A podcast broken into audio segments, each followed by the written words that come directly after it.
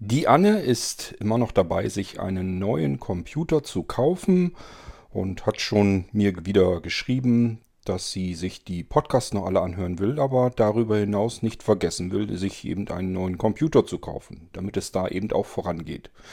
Sie hat noch ein paar Fragen und die möchte ich ihr hier ganz gerne beantworten. Ihr kennt das Spiel, zu viel langes, lästiges Getippe. Muss nicht sein, deswegen machen wir eine Podcast-Episode. Vielleicht sind da ja auch Fragen dabei, die ihr euch auch schon mal gestellt habt.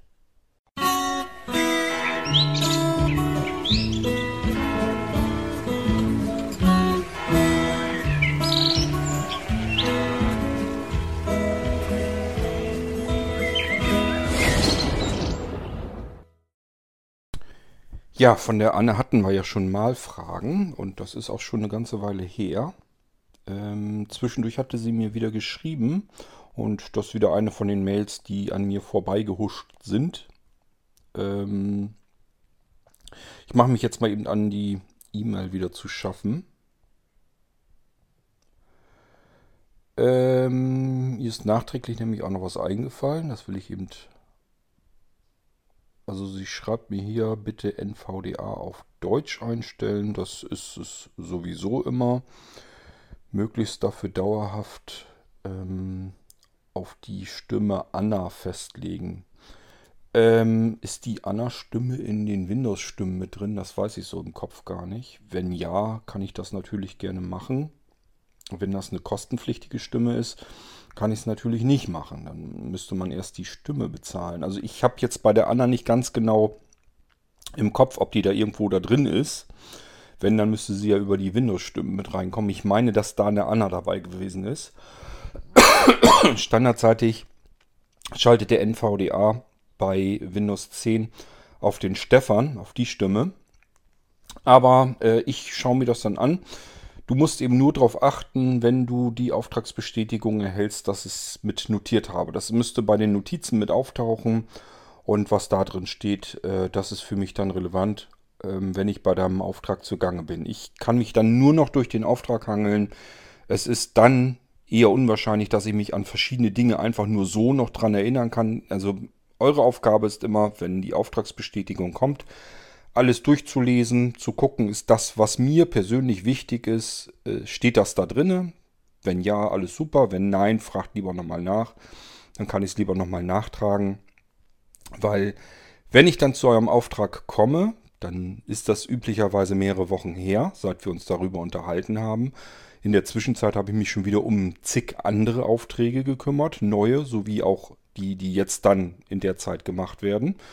Und ähm, das kann man sich nicht alles merken im Detail. Das geht gar nicht. Und dann ist die einzige Möglichkeit, die ich habe, in die Auftragsbestätigung zu gucken, was steht da drin. Und das klappere ich dann Zeile für Zeile durch. Gut, jetzt gehen wir aber nochmal die Fragen durch von der Anne. Ähm, sie bedankt sich erstmal für die Antworten aus der ersten Fragenrunde und vermutet, dass auch, dass auch andere sicherlich damit was anfangen können mit den Antworten. Ja, muss man schauen. Also, ähm, wenn das so ist, dann hat der Podcast ja genau das äh, getan, wofür er gedacht war. Ähm, ich mache das hier ja ganz gerne, unter anderem dafür, damit ihr vielleicht auch die Fragen beantwortet bekommt, die ihr noch nicht gestellt habt, die ihr aber im Kopf habt. Und äh, dann könnt ihr euch das Fragen nämlich schon ersparen. Und vor allem muss ich da nicht alles 10.000 Mal wiederholen. So, jetzt gehen wir mal weiter. Ähm also Anne will sich ja die Sprachen irgendwie noch umstellen von Windows in Esperanto. Und ähm, das kannst du halt nicht relativ leicht tun, indem du einfach äh, die linke Windows-Taste drückst und ich würde einfach mal Sprache eingeben und gucken, was er dann findet.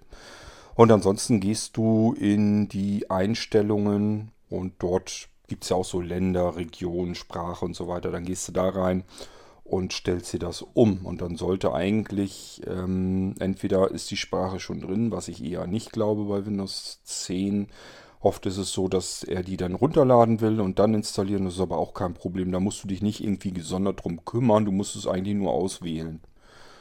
Ähm, Ja, ist also nicht, nicht wirklich schwierig, bloß ich möchte es nicht machen, weil wenn ich dann irgendwas tun muss an dem Rechner und alles ist auf Esperanto umgeschaltet, dann stehe ich davor wie der Ochs vom Berg und äh, komme da nicht weiter. Also das kann man dann vergessen. Deswegen, das würde ich nur dann machen mit den Sprachen, die man eben selber auch versteht und kennt, weil es ist eben alles dann umgestellt und umgeschaltet auf die andere Sprache.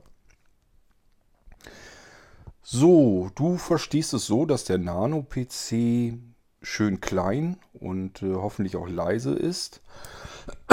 Das würde ich so jedenfalls unterschreiben.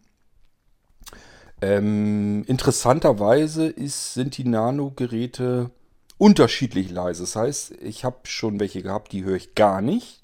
Also da drückt man wirklich den Knopf und muss dann gucken, ist die LED an, ist das Ding wirklich eingeschaltet. Und es gibt welche, die haben so einen ganz, ganz leichten Säuselflüsterton aus der Seite. Und ich hatte es erst ein einziges Mal, da äh, ist der Lüfter innen drin aufgedreht. Ich habe keine Ahnung, warum der das da gemacht hat. Ich vermute mal fast, dass da irgendwie eine Einstellung im UEFI äh, nicht mehr richtig war oder keine Ahnung. Das kann man jedenfalls dann einstellen, was der Lüfter mal tun soll und das kann man eben so einstellen, dass das Ding extrem leise ist. Normalerweise die Grundeinstellungen sind so ausbalanciert, so dass er, wenn er zu warm wird, fängt er so ein bisschen an zu säuseln. Das ist aber wirklich nichts, was irgendwie mit den Luftumwälzungen von den früheren Tower-PCs zu tun hat. Die hat man ja richtig gehört. Die haben ja richtig, als wenn da eine Luftturbine drin war. Das alles hat man nicht mehr. Das ist eher so ein bisschen, ja, wie soll ich das beschreiben? Das ist wirklich mehr so ein leichtes Säuseln aus den Lüftungsschlitzen. Ähm, sobald ich mich da irgendwie einen Meter von entferne, höre ich es eigentlich schon nicht mehr. Und ähm, die Dinger sind schon sehr, sehr extrem leise. Das kann man nicht anders sagen. Ähm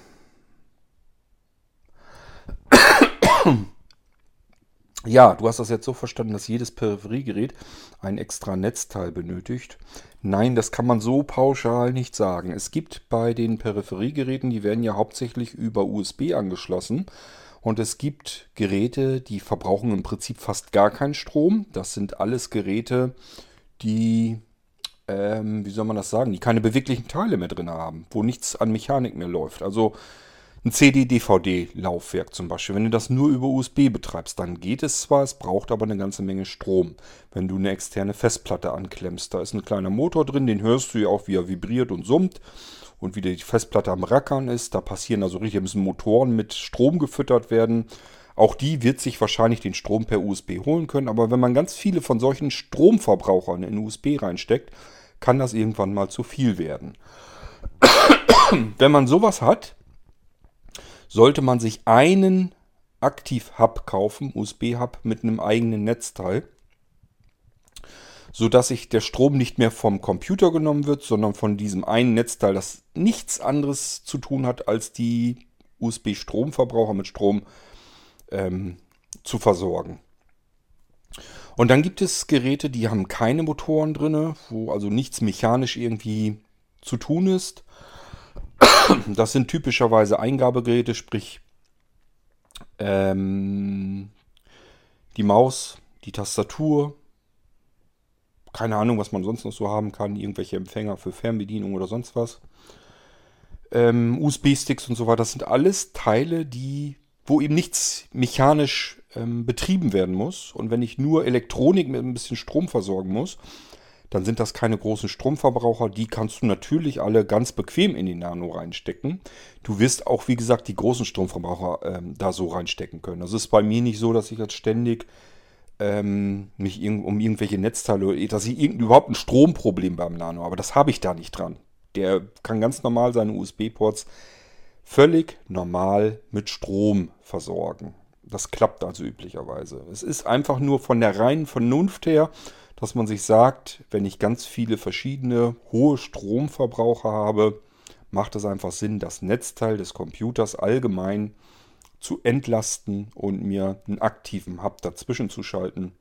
Und dann komme ich erst gar nicht in die Problematik, dass das einzige Netzteil am Rechner die ganzen zusätzlichen Geräte mitversorgen muss. Hat mehr mit Vernunft zu tun als von wegen geht nicht oder sowas. Das funktioniert alles. Ich habe noch nie mir wirklich Gedanken machen müssen, am Nano-Computer, wie sieht das da mit dem Strom bei USB aus? Der kann die Geräte ganz normal versorgen. Der wird auch einen Scanner und so weiter ganz normal versorgen können. Das ist gar kein Thema. Es ist nur die Frage, ist das vernünftig? Und da würde ich sagen, man muss es nicht übertreiben. Denn so ein PC-Netzteil ähm, ist eigentlich für den PC gedacht, plus Zusatzgeräte. Aber irgendwann hat man halt zu viele Geräte dran und dann ist es besser, wenn die mit eigenen Netzteilen versorgt werden. Das bedeutet aber überhaupt nicht, dass du dich jetzt irgendwie darum kümmern musst, dass plötzlich alles ein eigenes Netzteil haben muss. Viele Geräte haben es sowieso schon. Du sprichst von einem Bildschirm. Die Monitor hat üblicherweise, ähm, hat er ja seinen eigenen Stromanschluss.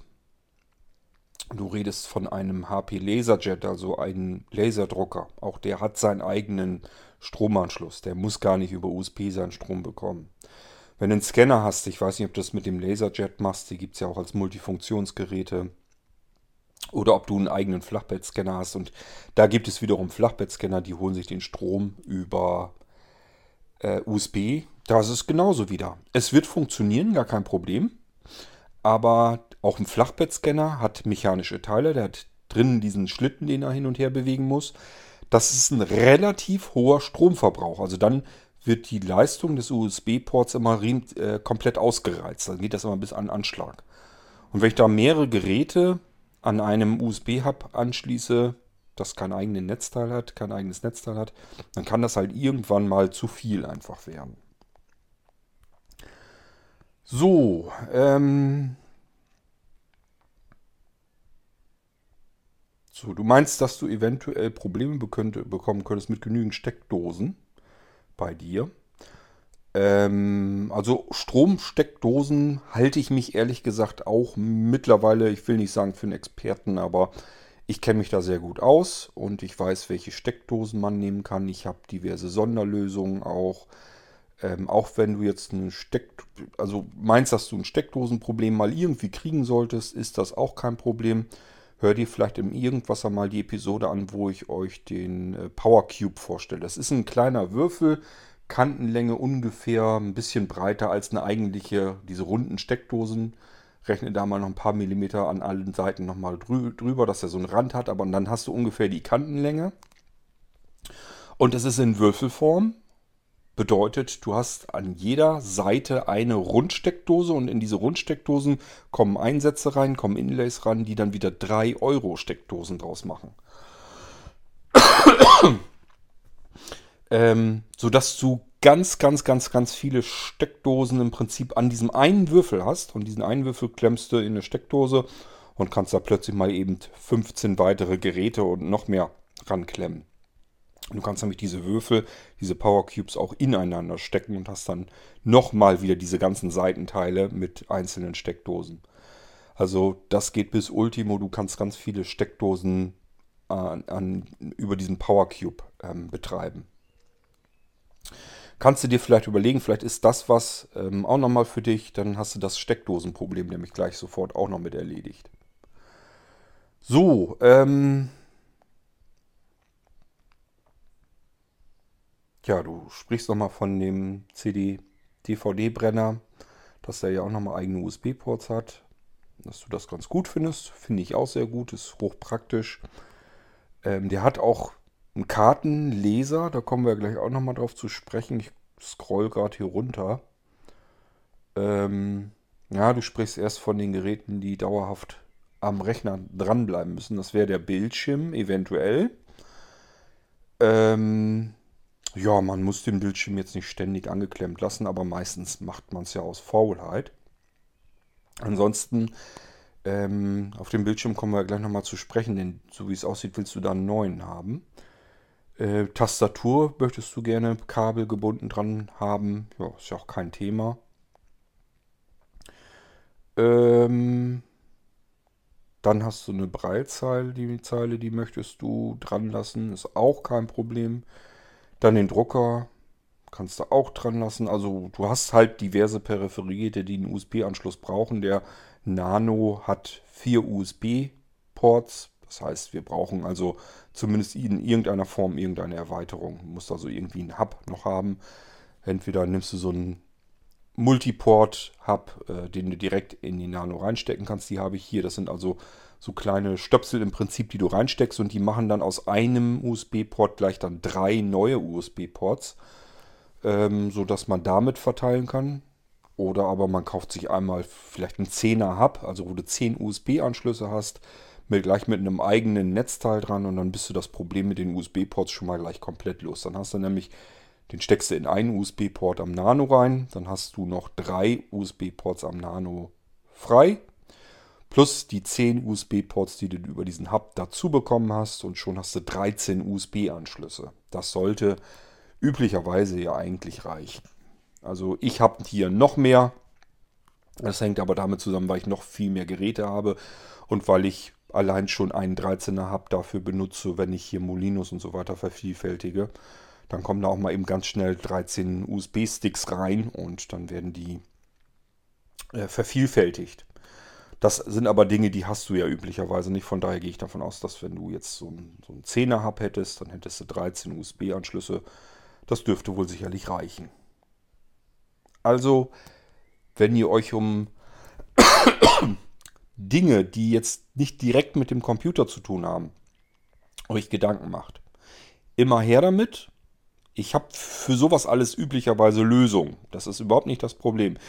Ich kenne die USB-Hubs ganz gut. Ich weiß, welche man da nehmen kann und von welchen man besser die Finger lässt. Ich kenne mich mit den Spezifikationen ab, aus. Ich kann das gleich direkt vernünftig anpassen an den Rechner, sodass man, wenn man USB 3.2 vielleicht schon hat an einem Rechner, dass man dann auch USB 3.2 am, am Hub vielleicht schon kriegt und so weiter und so fort, dass das auch miteinander vernünftig funktioniert. Und man muss letzten Endes auch sagen, auch ein USB-Hub kann langsamer sein und zwar merklich langsamer als der USB-Anschluss des Computers. Das hängt einfach mit den, ähm, mit den Hubs dann selbst zusammen und da muss man einfach ein bisschen sich durchgetestet haben, was ich natürlich habe. Ich habe verschiedenste Hubs ausprobiert und weiß einfach, wo ich ein bisschen bessere Qualität bekomme.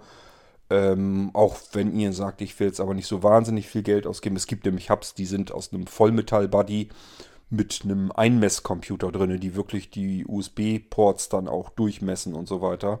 Die sind natürlich furchtbar teuer, muss aber ja auch gar nicht unbedingt sein. Es gibt natürlich auch günstigere Alternativen, die auch gut sind, wo man aber nicht zum Beispiel ähm, brachial die Geschwindigkeit einbrechen sieht. Und genauso, wenn ihr mit Steckdosen ein Problem glaubt zu bekommen, einfach eben melden. Dann kann ich euch verschiedene Möglichkeiten vorstellen, was man so machen kann, wie man mit Steckdosen hantieren kann, dass ihr da auch vernünftige Steckdosen bekommt. Da liegt mir immer ganz viel dran, dass ihr nicht irgendwelchen Billigkrempel da habt. Ähm, also ich sag mal, das, was ihr alles da im Baumarkt und im Supermarkt so in Tüten eingeschweißt da äh, kaufen könnt, so, so ein Kram, würde ich mir ehrlich gesagt gar nicht in die Bude holen. Die sind zwar schön billig, da kostet eine Steckdosenleiste dann mal eben 2, 3 Euro, aber ähm, denkt bitte dran, das ist das Material, wo ihr eure 230 Volt dranhängt und was ganz extrem warm wird, wenn da Stromverbraucher rankommen. Und wärmer, wärmer und wärmer wird, bis die Dinger anfangen zu kokeln. Das kann eben dann auch ganz schnell passieren. Es ist eine brandgefährliche Geschichte. Ich habe da schon Podcasts hier im Irgendwas auch dazu gemacht und ähm, deswegen lasst da lieber die Finger von. Ähm, es ist Quatsch, eine Steckdosenleiste, wenn man sich da eine vernünftige kauft. Die hält ewig. Da, der, da geht üblicherweise, da sind keine Teile drin, die irgendwie kaputt gehen können. Die kauft man einmal im Leben und dann ist gut. Und dann kann man besser eine vernünftige kaufen. Ähm, da hat man, glaube ich, wirklich ähm, am richtigen Ende das richtige Geld dann investiert. So, und wie gesagt, es gibt ganz viele unterschiedliche Lösungen die ich euch dann auch äh, natürlich anbieten kann und euch raussuchen kann. So, ähm, du hast die Vario Ultra 40 als Breitzeile neueren Datums. Du hast einen HP Laserdrucker.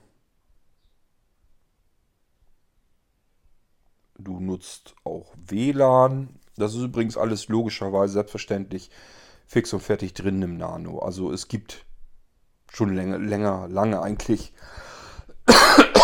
es gibt schon lange keine Nano-Computer mehr ohne Funkchipsatz drinne.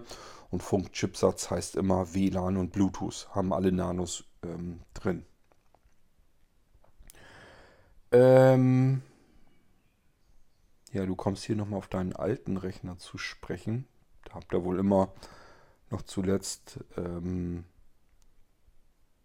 einen Akku ausgetauscht und so weiter. Du meinst sicherlich diese Knopfzelle, die die Uhrzeit und die Einstellung hält und so weiter. Ähm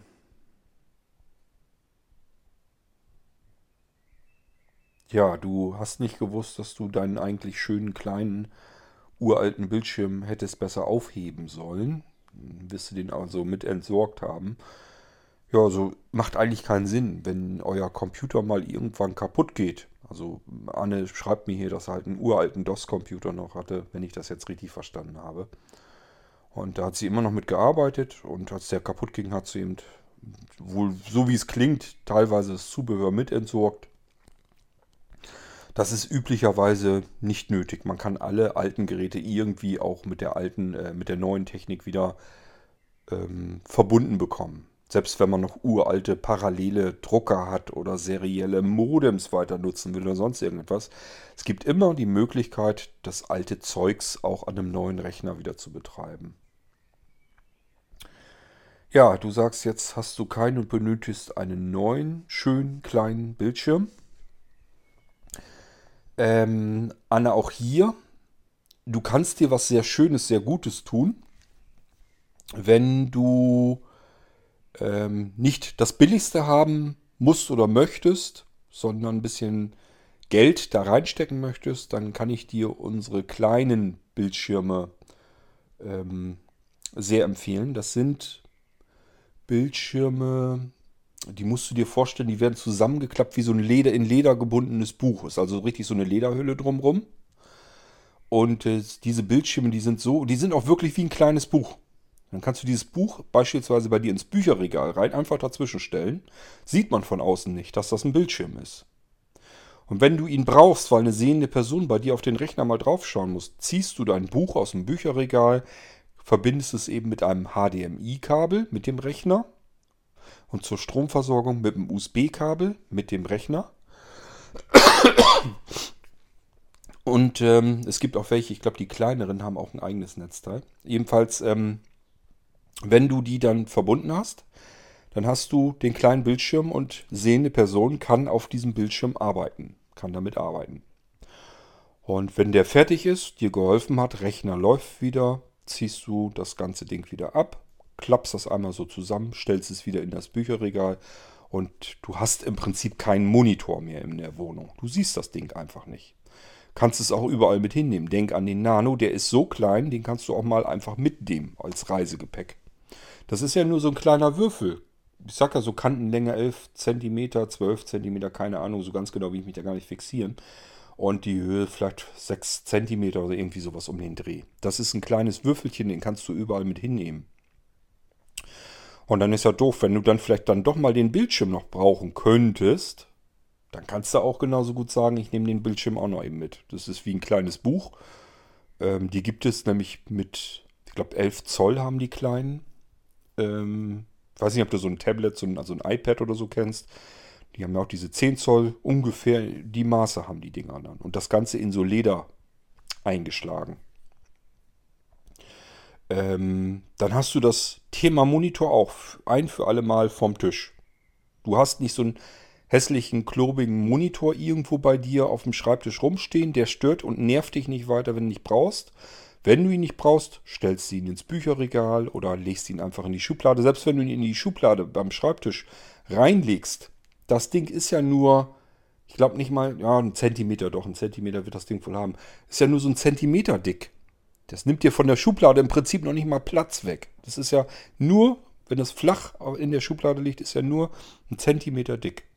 Und damit ist der Monitor verschwunden, komplett. Den siehst du nicht, der stört dich nicht, der staubt dir nicht voll. Ähm, der braucht keinen Platz. Du musst da nicht irgendwie gegenstoßen.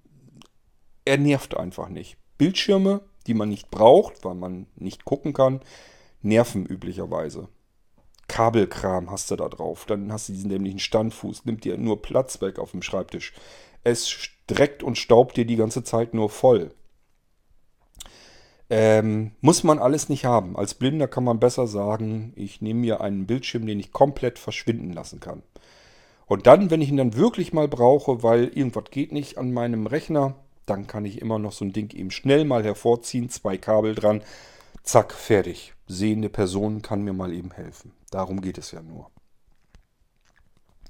So, du schreibst weiterhin auf der Tastatur, die hättest du nicht so gern mit diesen dicken Punkten.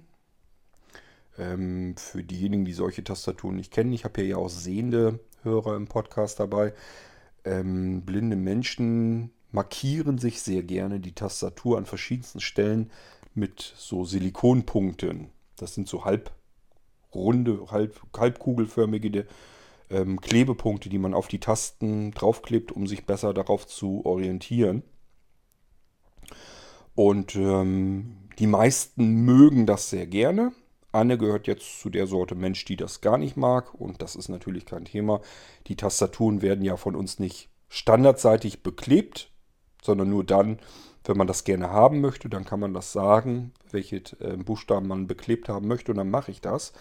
Kostet natürlich ein bisschen Geld, ist aber recht günstig und ähm, wäre jetzt kein Problem. Anne möchte es aber sowieso nicht haben, sondern sie möchte die Tasten F und J dass die überhaupt irgendeine winzige Markierung haben. Vielleicht so ein Strich oder sowas auf den Tasten. Und da kann ich sagen, das ist üblicherweise so. Normalerweise haben die Tastaturen Markierungen dran. Das sind dann aber nur so ganz kleine, so kleine Striche drauf, dass man es eben fühlen kann. Also ich habe schon ewig keine Tastatur mehr erlebt, die nicht irgendwie eine Markierung auf dem F und dem J drauf hat. Das kann man mal haben. Ich weiß jetzt nicht, ob unsere Falltastaturen, aber ich meine, selbst die hätten eine Markierung. Also das ist äh, üblicherweise kein Problem. Aber auch hier, ähm, Anne, wenn du auch eine Tastatur neu brauchst, das müssen wir auch mit erfassen im Auftrag. Das ist jetzt nicht standardseitig beim Nanocomputer dabei, weil die meisten haben eine Tastatur. Die brauchen das nicht. Sonst hat man nämlich immer alles nur doppelt und dreifach liegen. Das macht auch keinen Sinn. Also kann ich dir gerne mit besorgen, auch eine vernünftige, wenn du gerne hättest die vielleicht so ein Metallgehäuse oder sowas hat, das ist alles kein Problem. Muss bloß sagen, was du so ungefähr haben möchtest und dann kümmere ich mich darum. Ob du lieber eine kompaktere Tastatur haben möchtest, die nicht viel Platz wegnimmt, oder ob du lieber eine Standard-Tastatur haben möchtest mit Nummernblock und einem Sechserblock oben und so weiter und Tastat äh, Cursorsteuerung vielleicht lieber ein bisschen abgesetzt und so weiter und so fort. Immer so ein bisschen sagen, was ich euch da raussuchen soll und dann mache ich das dann mit fertig. So, ähm, was haben wir denn noch? Hm.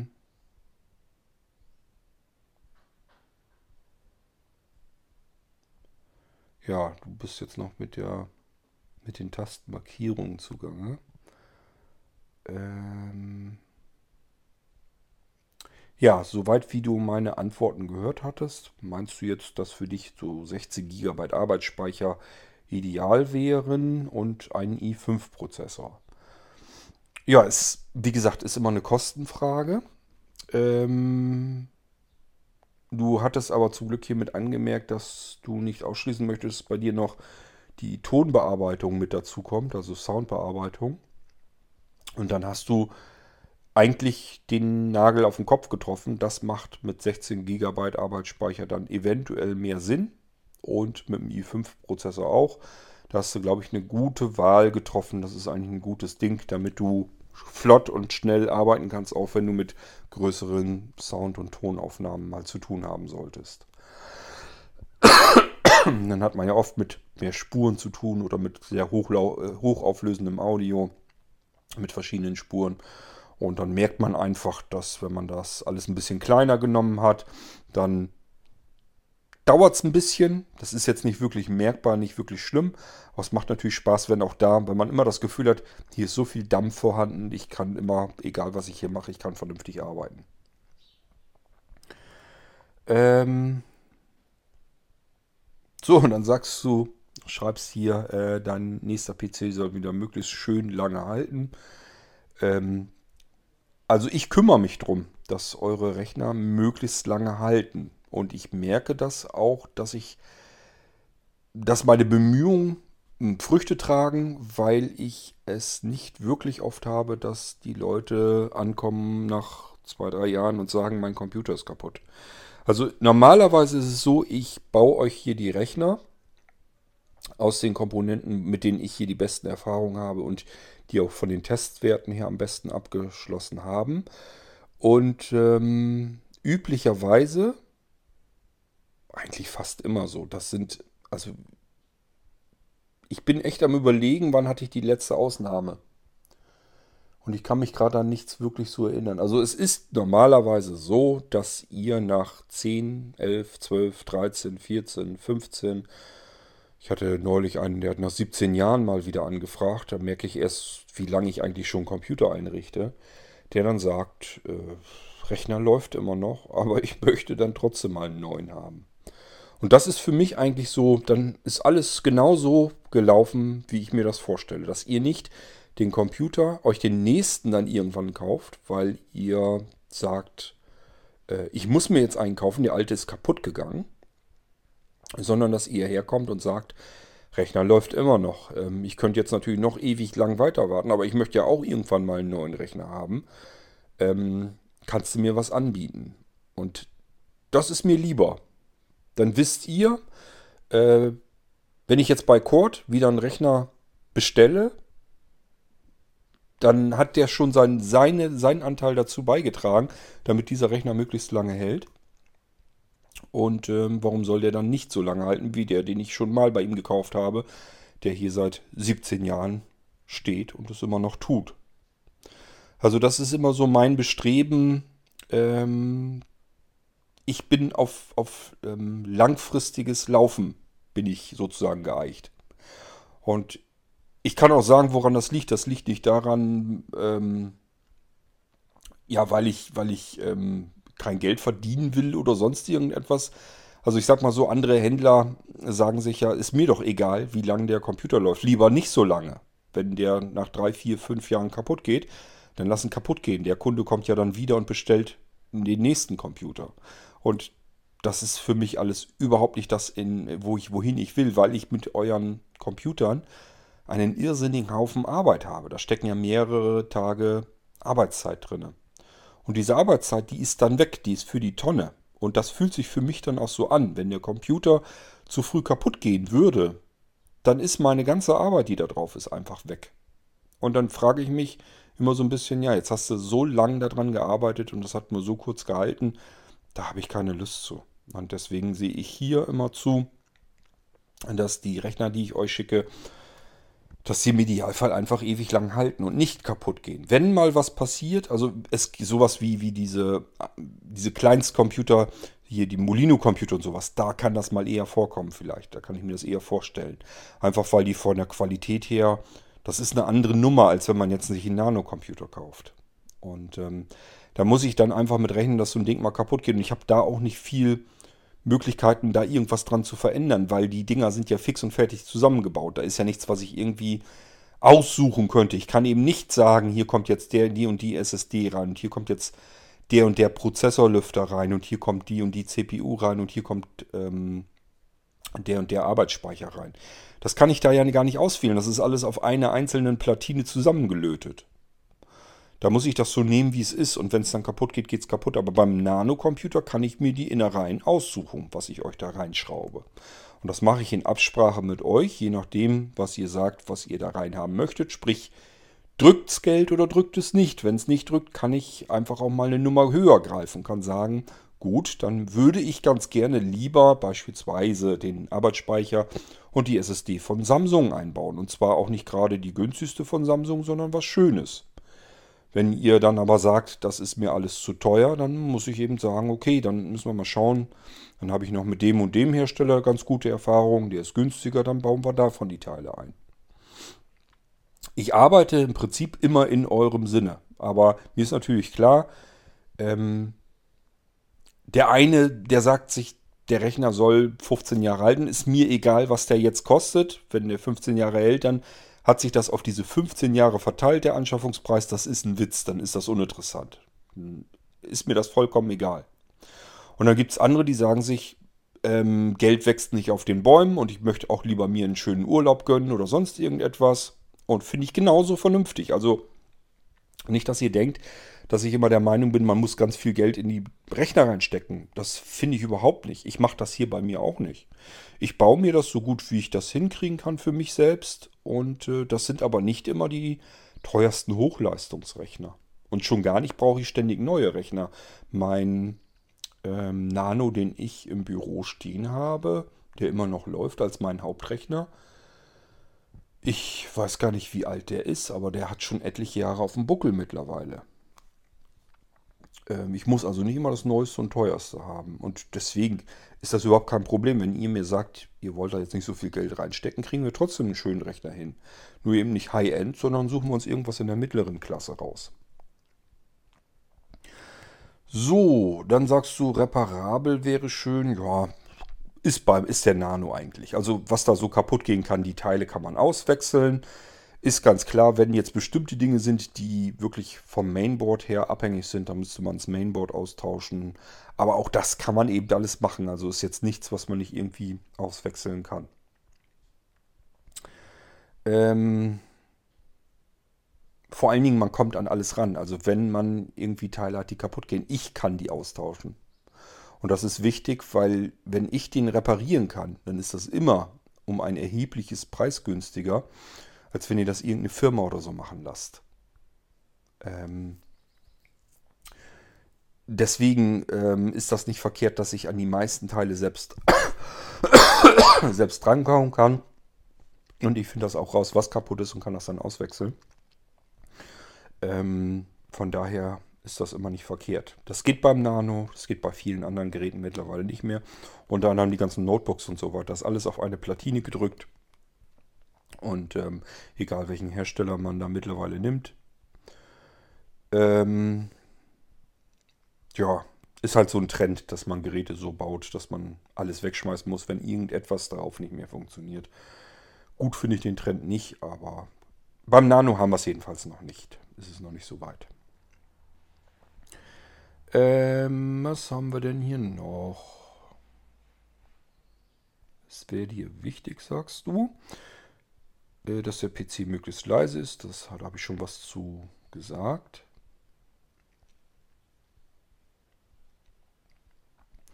Und ich möchte nicht. Ach so. Ähm, man muss dazu sagen, man muss dazu sagen, Anne hat äh, die Nachricht hier diktiert am iPhone. Und dann kommen so schöne Sachen bei raus, wie ich möchte nicht ins, ins Uhr gedröhnt haben, statt ins Ohr. Also da muss man sich immer, ähm, da bleibt man dann beim Lesen natürlich kurz dran hängen, hä? macht gar keinen Sinn. Dadurch, dass man aber weiß, dass das diktiert ist, ähm, ich weiß das ja von mir her, wenn ich was diktiere, dass Wörter dann plötzlich mal keinen Sinn ergeben. Ähm, mit zwei SSD-Speichern. Ja, ist auch kein Problem. Nehmen wir das hohe Modell. Was, äh, beim hohen Modell heißt einfach nur, dass es etwas über einen Zentimeter höher, sodass noch eine weitere Platte reinpasst. Und dann können wir da noch eine SSD zusätzlich reindrücken. Und du möchtest aber ganz gerne trotzdem noch eine externe Festplatte haben. Du denkst über eine 2 Terabyte Platte nach. Ja, können wir machen. 2 Terabyte Festplatte Platte. Ich würde aber eine kleine 2,5 Zoll Platte nehmen. Die kannst du mal eben in die Hosentasche oder Jackentasche stecken und die braucht auch kein eigenes Netzteil. Ähm, Im Dienst würdest du mit dem aktuellen Office und Windows 10 arbeiten. Du vermutest, dass es ein Office 19 sein könnte. Gehe ich auch mal davon aus, wenn das bei euch so üblich ist, dass da immer das neueste Office zum Einsatz kommt, dann werdet ihr das Microsoft Office 2019 haben. Das ist nach wie vor noch immer das aktuelle. Dann fragst du hier, ähm, wo, wo, es einen Unterschied gibt zwischen dem Outlook, was in dem Office Professional mit drin wäre, gegenüber dem Outlook Express und ob die Unterschiede hoch wären. Also Outlook Express gibt es schon ewig nicht mehr. Selbst in Windows 7 hieß es schon nicht mehr Outlook Express, sondern da hieß es Windows Mail, glaube ich einfach. War aber vom Prinzip her das gleiche. Man hat es nur umbenannt und war eben eine neuere Version. Ähm, aber so lange, das, man muss sich das mal überlegen, wie viele Jahre das jetzt schon her ist. Es ist also schon Ewigkeiten her, dass es Outlook Express gar nicht mehr gibt. In Windows 10 kriegt man es auch gar nicht mehr wirklich vernünftig zum Laufen. Ähm, da würde ich auch gar nicht mehr dabei gehen, das noch irgendwie zu überrumpeln, dass es noch wieder läuft, weil irgendein das nächste Upgrade wird sofort wieder kaputt machen. Ähm, weil ja die kompletten Funktionsupgrades bei Windows ist jedes Mal wie eine Neuinstallation des Windows. Und äh, spätestens dann wird das Outlook Express, wenn man es denn zum Laufen gebracht hat, wieder kaputt äh, gemacht werden von Microsoft. Weil die das Outlook Express schlicht und ergreifend nicht haben wollen. Also brauchst du dir da gar keine Gedanken drüber zu machen. Du könntest das ähm, Mail-Programm in Windows 10 natürlich mit benutzen, ist aber schon mit dieser neuen Programmiersprache programmiert, also als App. Und ähm, ich finde es überhaupt nicht schön. Ich kenne auch persönlich eigentlich niemanden, der das wirklich ernsthaft benutzt. Und du fragst, ob man dann nicht lieber gleich das Thunderbird, ähm, ob man sich da nicht lieber dran gewöhnen sollte. Das musst du wissen. Wenn du ein Microsoft Office 2019 haben möchtest, dann hast du das Outlook mit drin, dann kannst du das Outlook auch benutzen. Und wenn du sagst, keine Ahnung, vielleicht möchte ich aber ja irgendwann auch mal, ähm, ich weiß nicht, möchte einfach generell mich unabhängig machen von Microsoft, weil ich nicht immer, wenn ich neue, neue Version oder irgendwas haben will, will ich da nicht immer Geld für ausgeben.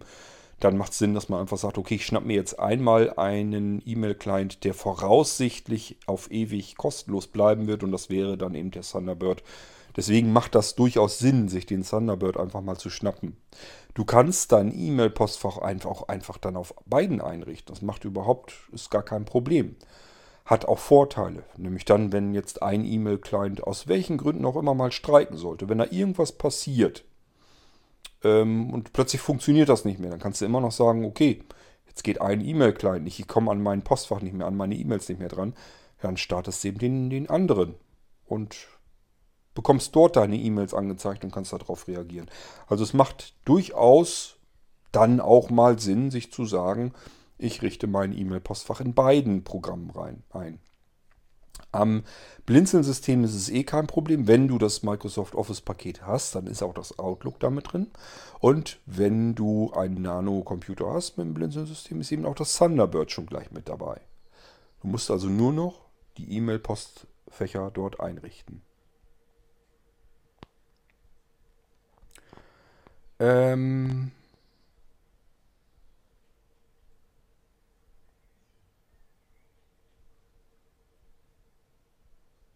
Mm. Ja, ich, ich würde mal sagen, ich muss nämlich jetzt eben einmal eben Feierabend machen und mich um was kümmern, um den Rest. Ich versuche mir die Stelle gerade zu merken, kümmere ich mich dann später. Dann äh, setze ich nochmal neu an. Da war jetzt nicht mehr viel, aber ich denke mal, das mache ich dann später lieber. Okay, ihr merkt es nur wieder an einem Knacken. So, dann wollen wir mal eben kurz die E-Mail nochmal durchgehen und das Ganze abschließen. Ähm, die Anne, ich habe jetzt die E-Mail schon wieder geöffnet an der jeweiligen Stelle. Und sie hat das so verstanden, dass ähm, ja, durch, durch, die, durch die Kompaktheit des Gerätes, dass da nicht von vornherein schon alles eingebaut ist. Das würde ich so nicht sagen. Im Gegenteil, ich finde sogar eher, dass im Nano-Rechner wahrscheinlich schon mehr eingebaut ist, als in deinem riesengroßen Tower-PC jemals eingebaut war. Ich glaube nicht, dass dein alter Tower-PC WLAN drin hatte, Bluetooth drin hatte von aktuellen Standards her. Ähm, dass du mehrere Grafikanschlüsse hast, das hat der Nano-Computer nämlich auch.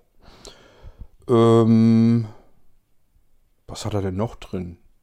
teilweise, je nachdem, welche Modelle man hat, haben die Dinger sogar eine Infrarotschnittstelle doch drin. Also da sind verschiedene Sachen eigentlich schon eingebaut, die man üblicherweise jedenfalls so an seinen alten Rechnern so nicht drin hatte.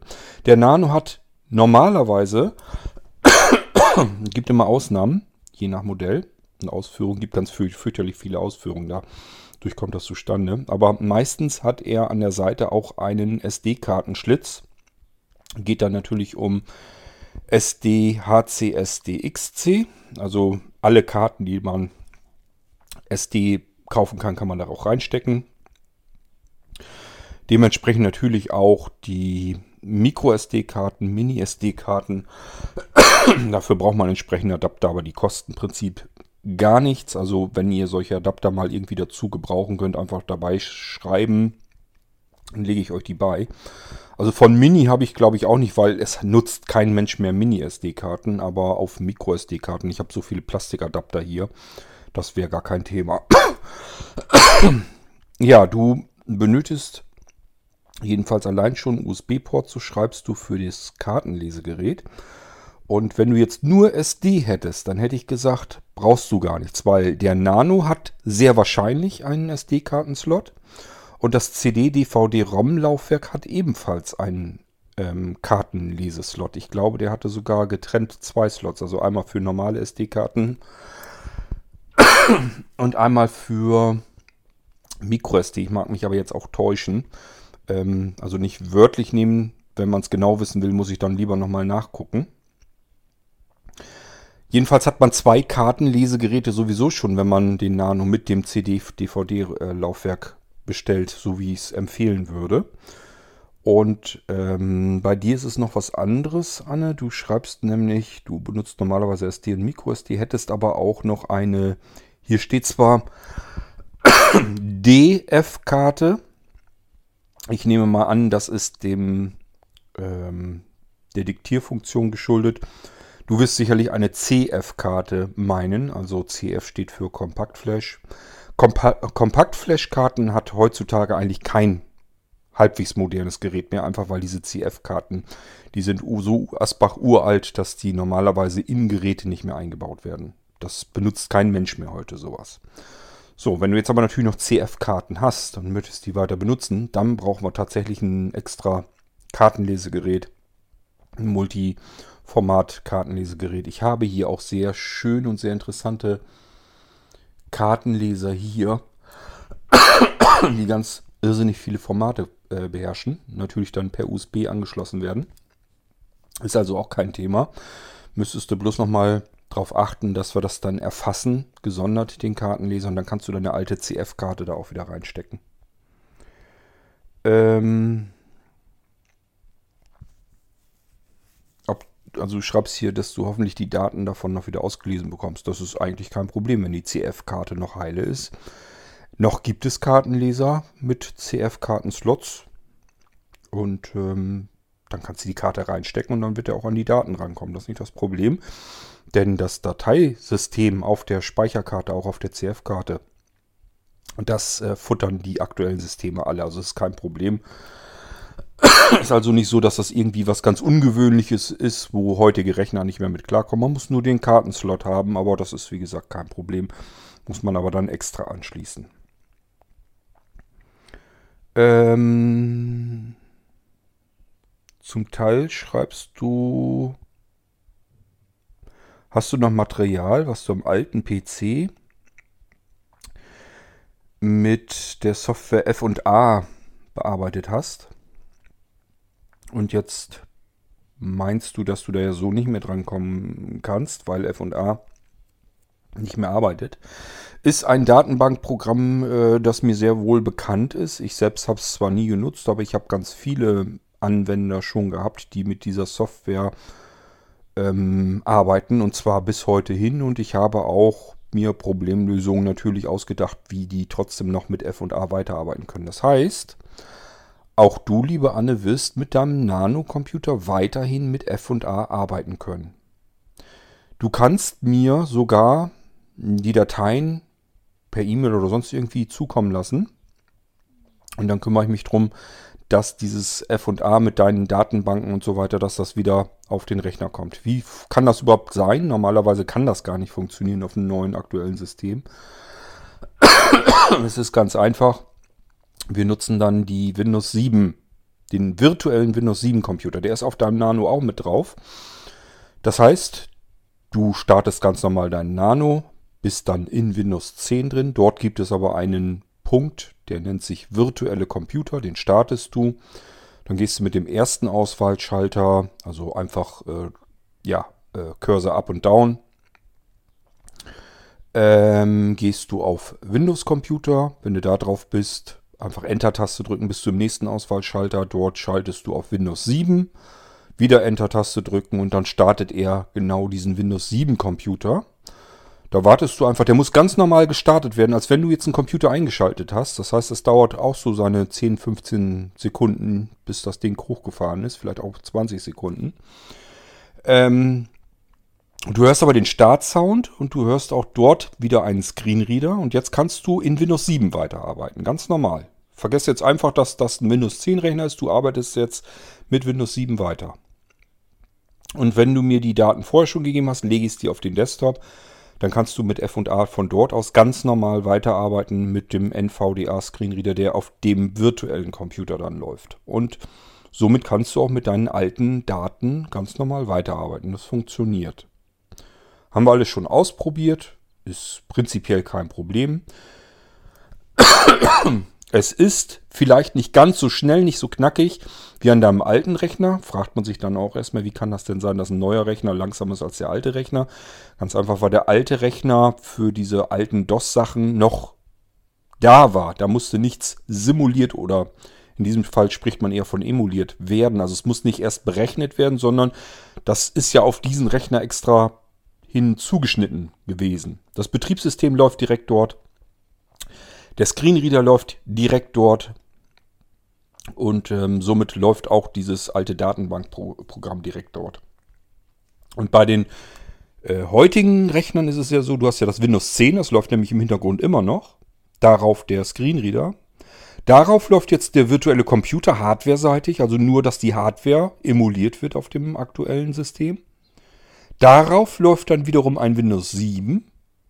Darauf läuft dann eine DOS-Schicht. Und in dieser DOS-Schicht läuft dann dein Programm und das Ganze da läuft auch nochmal mit einem weiteren Screenreader. Also dann kannst du dir vorstellen, was dein Rechner alles jetzt plötzlich tun muss. Er hat es nicht nur mit einem Betriebssystem und deiner Datenbankgeschichte zu tun, sondern da laufen mehrere Betriebssysteme. Ein kompletter Computer läuft dort, der softwareseitig emuliert wird und so weiter und so fort. Und das ist natürlich viel mehr Rechenpower, die dahinter sitzen muss. Das würdest du auf deinem alten Rechner nie so hinkriegen. Das wird er gar nicht schaffen können. Auf neuen Rechnern geht das und deswegen kannst du mit deinem alten Programm tatsächlich weiterarbeiten. Es ist ein ganz kleines bisschen gemütlicher, als du es vielleicht gewohnt bist. Aber ansonsten funktioniert das. Ähm, du kannst es dir auch gerne selbst anrichten. Du kannst nämlich dir deine alten Sachen, deine alten Programme, legst du dir auf das Datenlaufwerk deines neuen Nanocomputers. Das ist üblicherweise Laufwerk D. Und vom virtuellen Computer heraus, der hat auch ein Datenlaufwerk. Und das ist nämlich genau das gleiche Laufwerk. Da kannst du dir die Software dann rüber kopieren. In deinen virtuellen Computer kannst du von dort aus auch selbst starten. Das ist also nicht kein Hexenwert, nichts Besonderes. Ich nehme euch nur so ein bisschen die Handgriffe ab, wenn ihr mir die Sachen gebt. Und wenn nicht, bin ich euch nicht böse drum.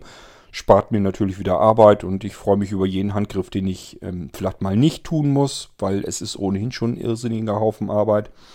Und dann könnt ihr euch das gerne selbst fertig machen. Aber wenn ihr euch da irgendwie nicht so 100% fit fühlt, dann lasst es mich machen. Mir ist lieber, es läuft dann bei euch, als wenn ihr sagt, ich mache das und dann habt ihr nachher die Probleme und es geht dann nicht.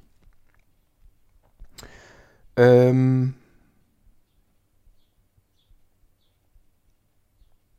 ich lese hier ne, währenddessen weiter.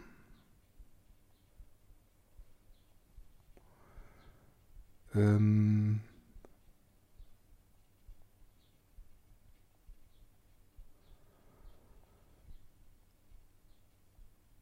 Hast eine Vokabelsammlung. Ich nehme an, auf diesem F und A wahrscheinlich.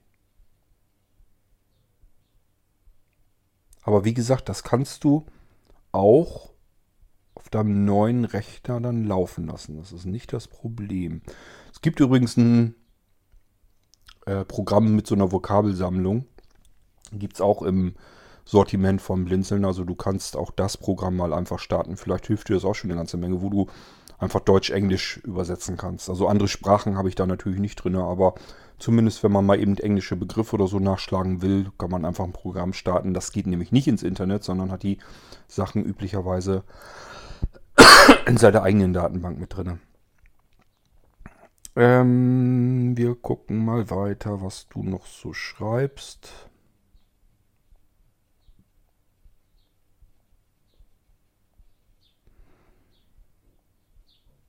Hm.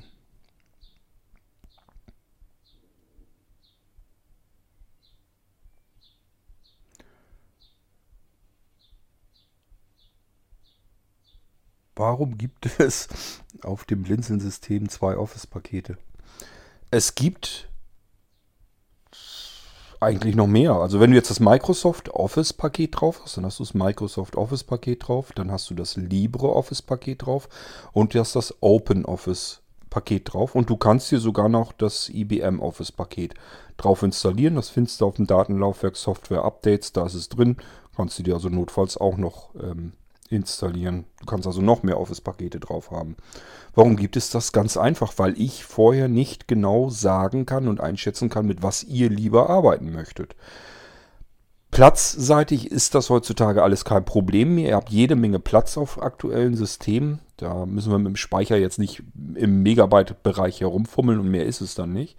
Und, und somit habt ihr die Möglichkeit, dass ihr sagen könnt, ich probiere mich einfach mal durch. Und dann wirst du erleben, dass du ein Office-Paket vielleicht hast, mit dem du lieber arbeitest als mit den anderen und dann benutzt du das. Und wenn du sagst, keine Ahnung, kann ja auch mal sein, dass du sagst, Textverarbeitung gefällt mir in dem Office-Paket prima. Die Tabellenbearbeitung äh, mache ich aber lieber auf einem anderen Office-Paket. Das kann ja zum Beispiel sein.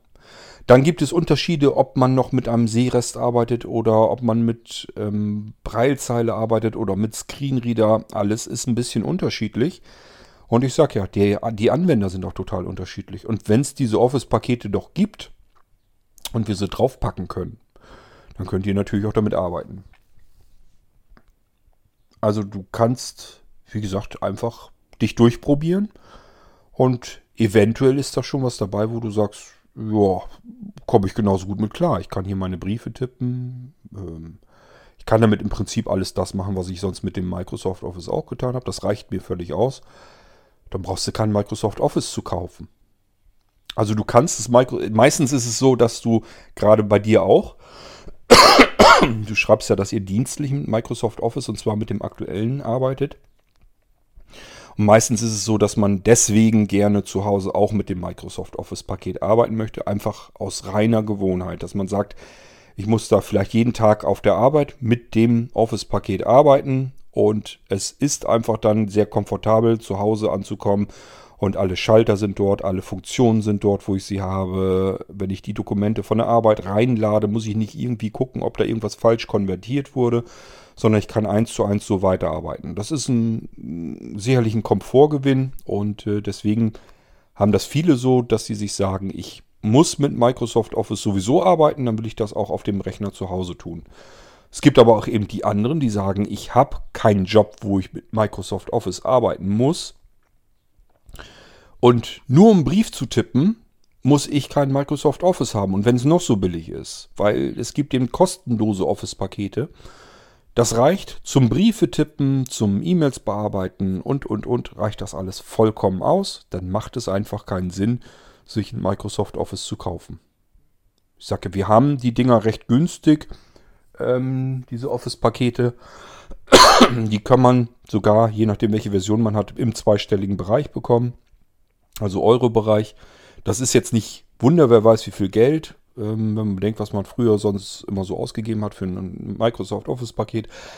Aber nichtsdestotrotz, es ist immer noch Geld, was man vielleicht dann einsparen kann. Weil, also ich, ich persönlich brauche zum Beispiel normalerweise für mich privat überhaupt kein Microsoft Office. Also ich kann da komplett bequem drauf verzichten. Textverarbeitung mache ich in einer Textverarbeitung, wo ich wirklich mit Text arbeite und nicht mit DTP.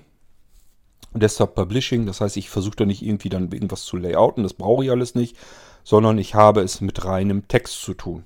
Wenn ich es layouten muss, dann kopiere ich es mir dann auch rüber und dann benutze ich ein Asbach uraltes ähm, Microsoft Office, das ist nämlich dieses 2003er.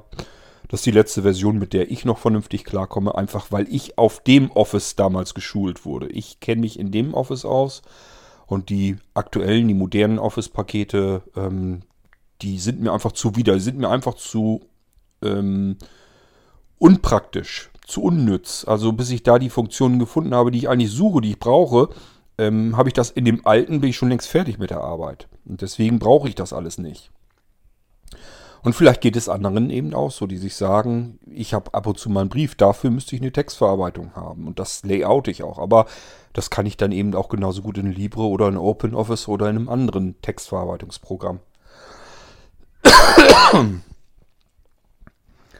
ähm, ja, dann sagst du, du brauchst jedenfalls zwei SSD-Speicher. Und extern würdest du mit ein oder zwei Terabyte Festplatte klarkommen.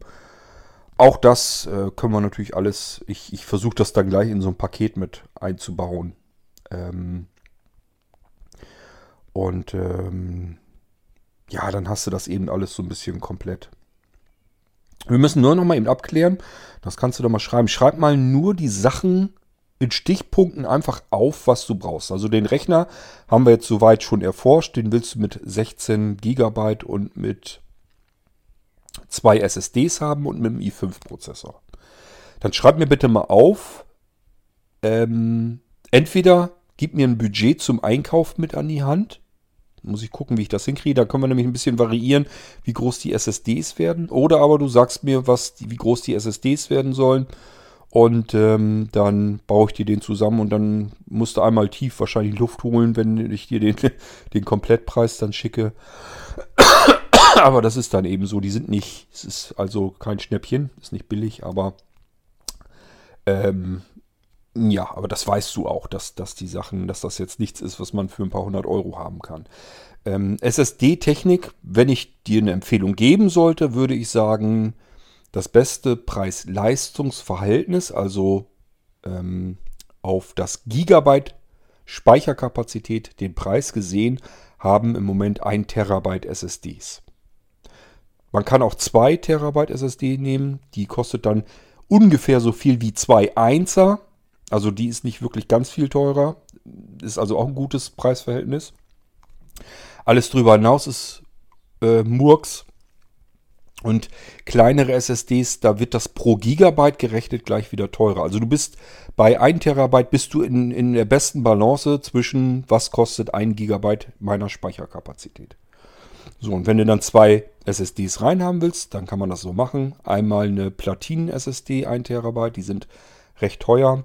Und einmal eine herkömmliche 2,5 Zoll SSD, die kommt dann in dieses hohe Modell oben und das Dach sozusagen. Oder vielmehr eigentlich, ich muss das immer verkehrt rumdenken, weil normalerweise, ähm, ich mache immer, die schraubt ja den Boden los. Das heißt, die SSD die SSD sitzt eigentlich genau genommen verschraubt am Boden, aber dadurch, dass ich sie immer umdrehen muss, denke ich immer, die ist oben. Jedenfalls hättest du dann zweimal 1 Terabyte SSD, dann hättest du pro Gigabyte gerechnet die, die das beste Verhältnis. So, ähm,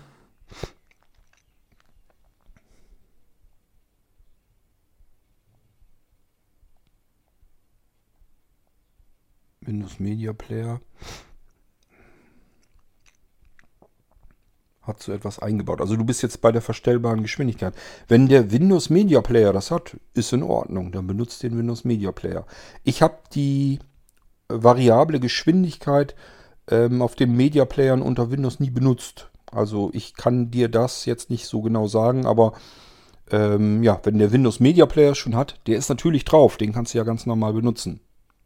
Voreingestellt habe ich den Windows Media Player Classic. Wahrscheinlich hat er das auch drauf und ich habe es einfach nur noch nie benutzt. Keine Ahnung. Ähm, ich meine, ich hätte sogar mal was gesehen irgendwie, dass man das übers Menü oder so. Also, ich kenne natürlich auch nicht alle Tastenkombinationen. Ähm, ja, gut möglich. Also, ich habe es halt noch nie genutzt, genutzt deswegen kann ich es dir nicht sagen, aber das ist gut möglich. Ähm, dann schreibst du, dass du das bei vielen Podcast-Apps noch nicht gefunden hättest. Das wundert mich, weil viele Podcast-Apps das eigentlich haben. Also bei Podcast-Apps empfehle ich ja immer den iCatcher. Also I-C-A-T C-H-E-R, iCatcher.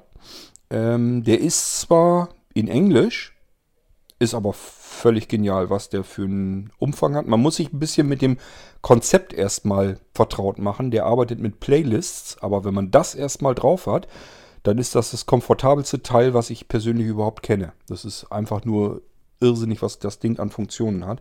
Und der kann zum Beispiel alle möglichen Geschwindigkeiten. Das ist das gar kein Problem. So, und ein drittes Mal geht's an die Mail. Ja, manchmal hat man so Tage, wo man das alles in kleinen Häppchen aufnehmen muss. Ähm ich muss mal eben gucken, ob ich an der richtigen Stelle in der E-Mail bin. Das hatten wir nämlich alles schon hier.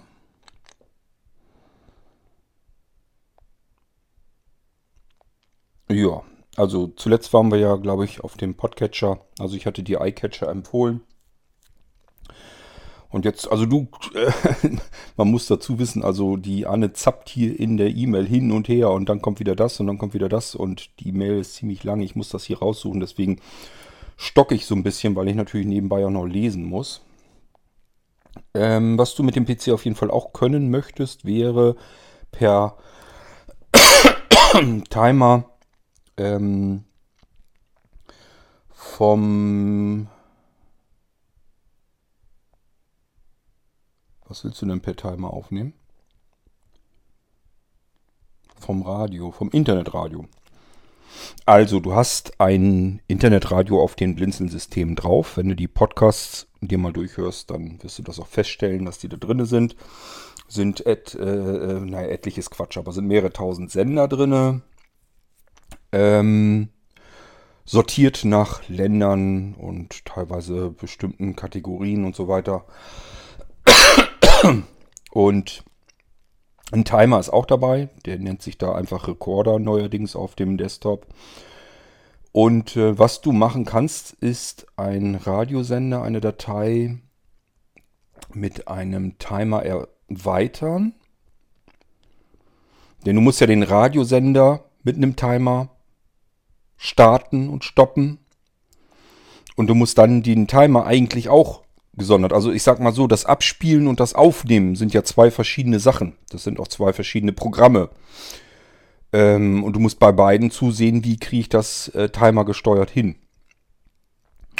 Du kannst beliebige Dinge auf einem Blinzeln-System mit einem Timer versehen. Da macht man einfach, macht man, geht man auf die Datei, umbenennen, und ähm, gibt dahinter sozusagen die Uhrzeit und so weiter an. Ich habe das schon mal im Podcast äh, äh, gezeigt, wie das geht. Gehe da aber auch nochmal genauer darauf ein, wenn wir die ganzen Systemerweiterungen einzeln durchgehen. Und damit kannst du im Prinzip alles, jede Datei, die du selber öffnest, kannst du eben auch zu einer bestimmten Uhrzeit öffnen lassen. So mit dem Recorder kannst du ganz normal programmieren. Der ist zwar meines meiner Erinnerung nach auch in Englisch gehalten, die Oberfläche, aber jedenfalls kannst du den programmieren, wann er die Aufnahme starten soll, wann er sie beenden soll und auch ähm, was, als was er das speichern soll und wohin. Also der Rekorder ist schon mal in sich abgeschlossener, zeitgesteuerter Audiorekorder. Damit kannst du alles aufnehmen, was du irgendwie an Sound auf dem Rechner hören kannst.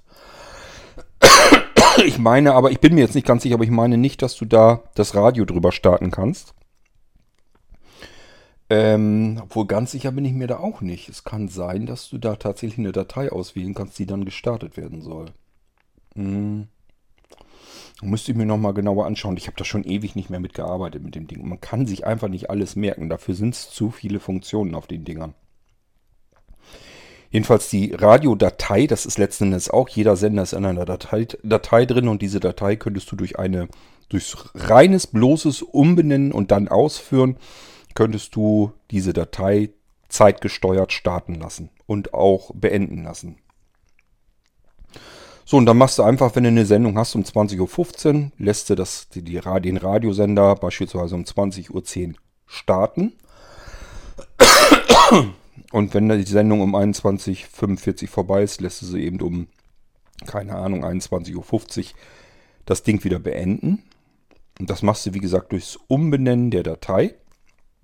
So, dann ist das Radio, die Wiedergabe des Radios schon mal programmiert. Wenn es dich nicht weiter stört, würde ich einfach das Radio einschalten und laufen lassen. Stört ja nicht weiter. Und so viel Daten fallen da jetzt nicht an. Das ist jetzt nicht schlimm. Also wenn du jetzt irgendwie, ich mache das immer so, wenn ich da nur, keine Ahnung, zwei, drei Stunden vorher das Haus verlasse. Wegen den zwei, drei Stunden kümmere ich mich drum, nicht drum, ob ich das Radio irgendwie Timer gesteuert ein- und ausschalte. Dann äh, lasse ich einen Radiostream einfach laufen und schalte den Audiorekorder Timer gesteuert dann dazu.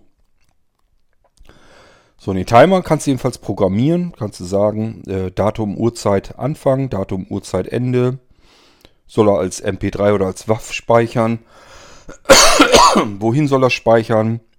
Ähm, und dann die Programmierung speichern und das Programm natürlich laufen lassen und dann geht das seinen Gang. Dann startet er und endet dann auch rechtzeitig mit der Aufnahme. Das klappte eigentlich immer ganz gut. Ich habe früher, wo wir noch Blinzeln-Radio gemacht haben, habe ich damit immer die Radiosendungen im Internet mitgeschnitten, weil ich wollte immer die komplette Radiosendung haben und irgendwie kam das immer ganz blöd zeitlich hin, dass ich da äh, immer nicht mir das anhören konnte. Und dann habe ich einfach gedacht, na gut, dann mache ich da einfach eine Aufnahme davon, lasse das Ding mitschneiden und höre mir das dann hinterher an. Und das hat sehr gut immer geklappt. Ähm,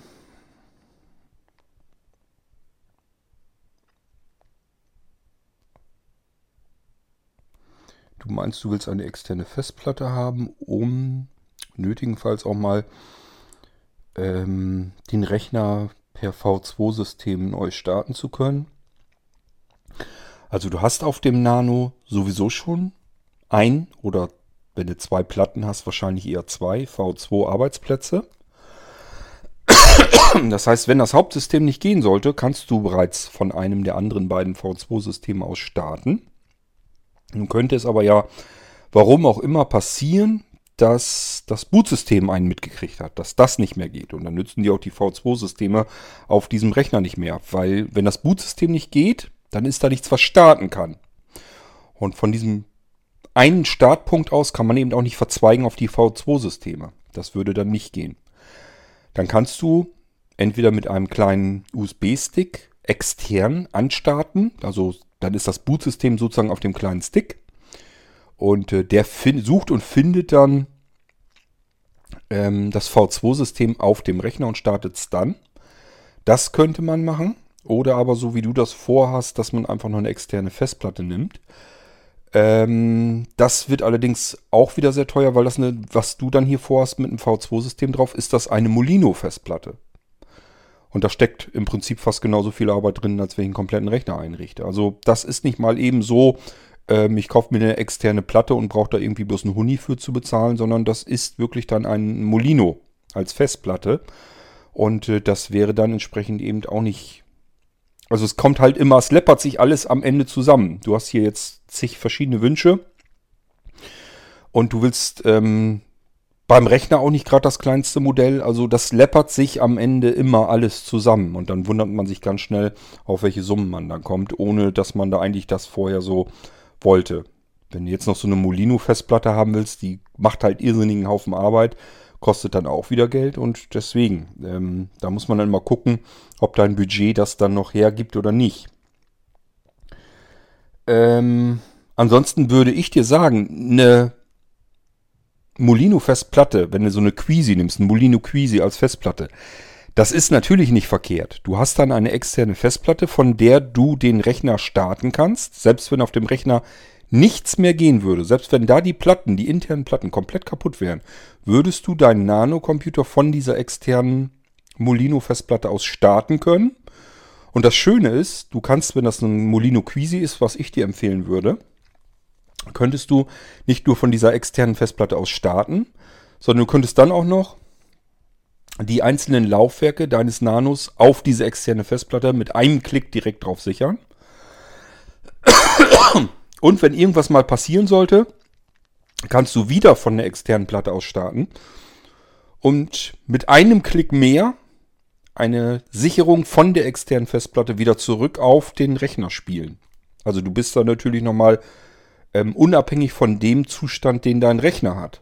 Du kannst dann einfach sagen, ich starte diesen Rechner von meiner Platte aus und kann von dort aus alle Laufwerke, jedes Laufwerk sowohl sichern als auch wiederherstellen. Und das ist natürlich schon eine tolle Sache, weil ähm, dann kann fast nichts mehr passieren. Also ich wüsste nicht, was dann überhaupt noch passieren kann. Selbst wenn die Laufwerke in dem Rechner kaputt gehen würden, hast du immer noch die Sicherung auf der externen Platte und könntest sie sozusagen wieder zurückspielen. Wenn du jetzt einen findest vor Ort, der dir mal eben schnell die SSD oder die Platten da drin austauscht, dann kannst du sagen, mach die einfach die Platten neu und hier hast du meine externe Platte, da sind Sicherungen drauf, spiel mir die mal bitte eben zurück. Kannst den Rechner dann davon starten und dann spiel das bitte mal eben wieder zurück und dann kann der dir das zum Beispiel fertig machen. Und du hast den Rechner sofort wieder in dem Zustand, wie du ihn zuletzt gesichert hast obwohl der komplett im Eimer war. Und das kannst du mit einer externen Platte natürlich sehr schön machen. Aber wie gesagt, ähm, läppert sich alles zusammen. Also musst du dir halt überlegen dann. Ähm,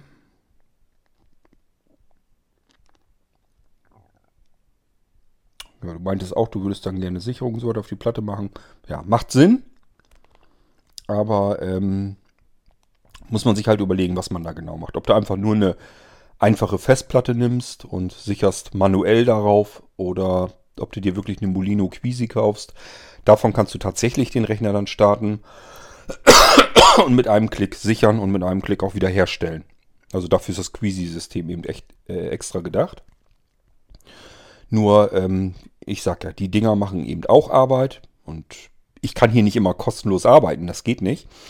Ähm, deswegen äh, sind solche Platten einfach teurer, als wenn du dir eine, eine leere Festplatte im Handel so kaufst. Ist logisch. Ähm, weiter geht's. Jetzt gehst du auf die E-Mails hier ein, dass ich die im Irgendwasser ja beantworten könnte. Ähm, dass du, dann, gehst, dann sagst, schreibst du wieder, dass du kein Facebook und kein WhatsApp und auch kein Zoom möchtest, auch nicht auf dem Rechner, sind da auch nicht drauf, davon mal abgesehen. Ähm, du kannst aber trotzdem Chatprogramme benutzen. Das ist nicht das Problem. Es ist nur ein bisschen umständlicher, das Ganze zu konfigurieren. Ich habe gerade erst in der Startmailingliste ähm, Delta Chat vor äh, empfohlen sozusagen. Delta Chat ist eine App, die im Prinzip genauso funktioniert wie WhatsApp.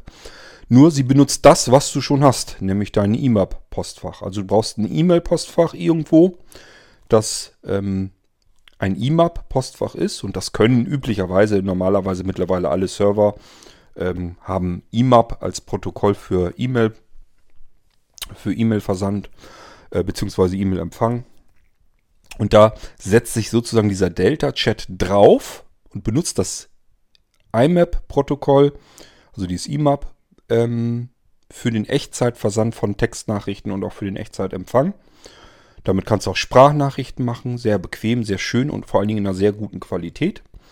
Und du hast nirgendwo auch nur irgendwas. Du brauchst keinen Account extra registrieren. Du bist bei niemandem auf irgendeinem anderen Server, sondern es ist genauso, als würdest du ein E-Mail-Programm benutzen. Nur dass Delta Chat eben nicht als E-Mail-Programm arbeitet, sondern dein E-Mail-Postfach für direkte Nachrichten, Textnachrichten benutzt. Ich werde das hier im irgendwas auch nochmal vorstellen, das Ding, weil ich das im Prinzip total genial finde. Und dann hat man nämlich den, die, die Funktion, die man in WhatsApp und anderen Messengern hat, hat man dann auch. Nur man gibt im Prinzip niemanden irgendwelche Daten, sondern man bleibt komplett auf den Sachen, äh, die man sowieso schon eingerichtet hat und benutzt, nämlich sein eigenes IMAP-Postfach. Ist also hochpraktisch. Man kann also auch mit solchen Messengern ähm, arbeiten, ohne dass man irgendwo Accounts einrichten muss, ohne dass irgendeiner Daten abgreift, ohne dass man irgendeinen anderen zusätzlichen Server dafür benutzt oder sonst irgendetwas. Funktioniert also einwandfrei. Ähm, ja, klappt übrigens für iPhone, für Windows, für, ich glaube, Linux und so weiter sind da auch drin, für macOS und so weiter und so fort. Also Delta Chat gibt es als Client für alle möglichen Plattformen und das kann man also, wie gesagt, wunderbar benutzen. Ähm, dann hättest du es übrigens auch einfacher. Du müsstest dann nämlich deine Nachricht hier nicht ellenlang diktieren sondern würdest einfach auf ein Knöpfchen drücken und schickst mir eine Sprachnachricht und dann kriege ich die hier, höre mir die an und antworte dir darauf. Das geht eigentlich immer ganz wunderbar. Und du machst das alles über dein E-Mail-Postfach. Also statt dass du jetzt alles diktierst, könntest du es einfach reinsprechen. Und ich kann mir das dann anhören, muss es jetzt nicht mühselig alles ablesen und würde dir dann auch gleich antworten können. Ich brauche dann nicht hier per Podcast aufzuzeichnen, sondern würde dir das dann gleich direkt antworten. es sei denn, das sind so interessante Fragen, die auch andere interessieren. Dann mache ich wahrscheinlich doch wieder einen Podcast, aber das ist dann eine andere Geschichte. Ähm ja, du magst das halt nicht, dass du nach Benutzernamen und so weiter gefragt wirst. Ähm, das fällt bei Delta Chat eben nicht an, nur das, was du eben sowieso schon angegeben hast in anderen Programmen, nämlich im E-Mail-Programm, das musst du in Delta Chat eintragen. Der will also den Benutzernamen deines Postfachs, das Passwort deines Postfachs und den Ein- und Ausgangsserver haben, genau wie jedes andere E-Mail-Programm auch. Und dann kann Delta Chat mit deinem E-Mail-Server bereits arbeiten. Greift aber nirgendwo anders irgendwelche Daten ab. Das ist das Schöne. Gut, ähm.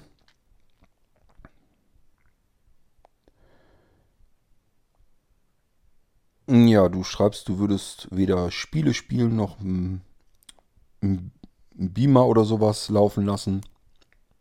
Könntest du übrigens tun. Äh, der Nano hat Power genug. Der kannst, da kannst du ähm, 4K Vollvideo drauf laufen lassen. Das ist gar kein Problem. Die Dinger sind unter anderem dafür geeignet, damit du eben einen Beamer betreiben kannst. Also du kannst da wunderbar Filme mitgucken und so weiter. Die haben intern im UEFI sogar ähm, Funktionen, dass sie per HDMI und so weiter das Proto dass sie die Protokolle besser unterstützen und dass man sozusagen über HDMI-Verbindungen äh, die Rechner mit ansteuern kann. Also da sind die extra für gemacht, dass man hochauflösendes Video äh, wunderbar mitlaufen lassen kann. Und Spielen, das wird jetzt kommen.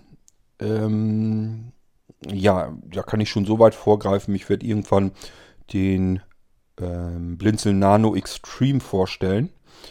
Und der ist so äh, gebaut, ja, da lasst euch dann überraschen. Also der, da kannst du also auch äh, 3D High-End-Spiele in hohen Auflösungen und so weiter lassen. Das ist ein Schlachtschiff, was es die Technik angeht, ist aber exakt dieselbe Bauform, ist also dieselbe Größe. Ähm, das ist absolut irre, was da alles drin steckt, was der alles hat. Aber der ist, der, da brauchst du dich gar nicht drauf zu spitzen, der wird wahrscheinlich zu teuer werden. Ähm, da müssen wir jetzt hier gar nicht drüber fachsimpeln. Aber machbar ist das eben auch alles mit dem Ding. Ähm,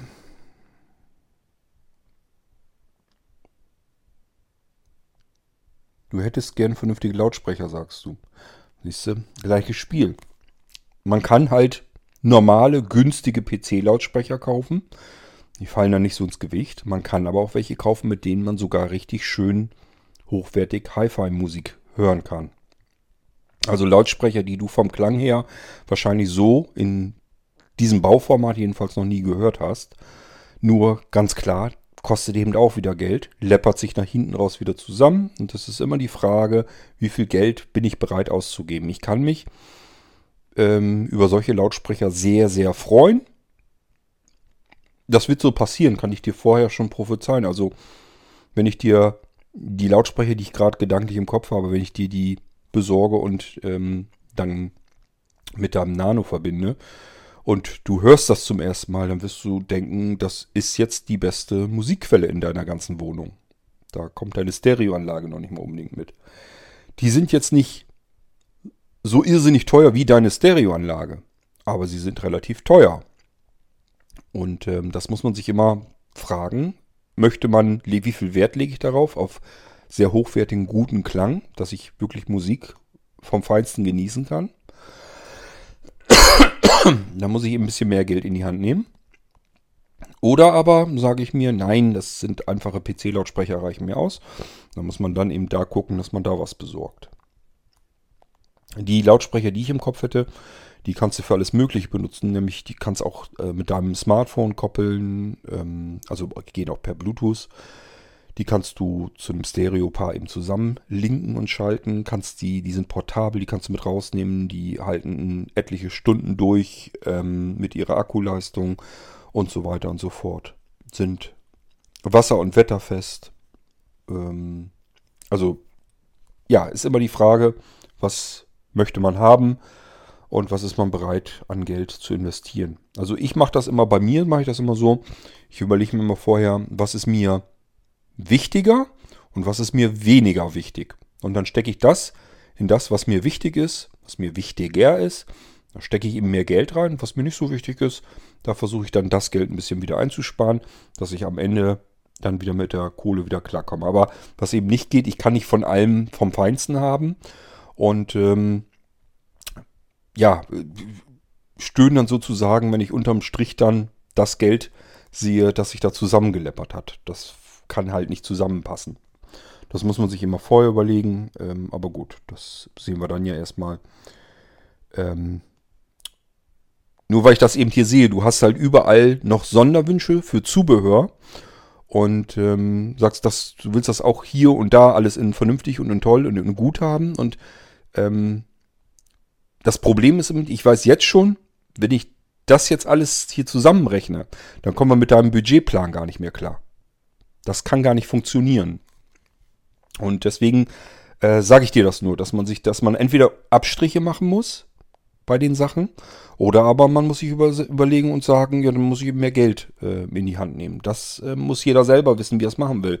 Nur ich, zaubern kann ich halt nicht. Ich kann nicht alles vom Feinsten besorgen und dann ein schönes großes Paket draus machen und das Ganze noch zum Schnäppchenangebot rausschicken. Das funktioniert hin und vorne nicht. Ähm,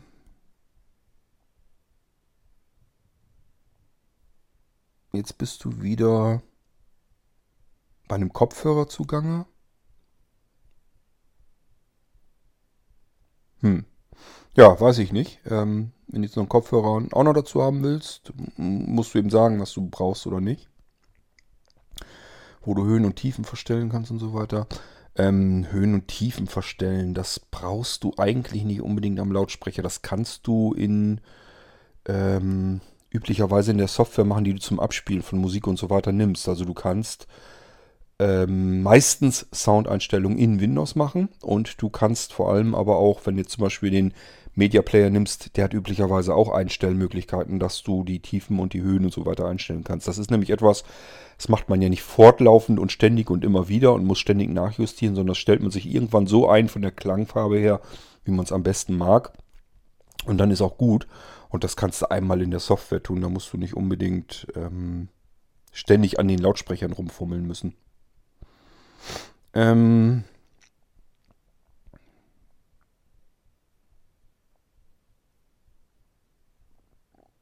Tja.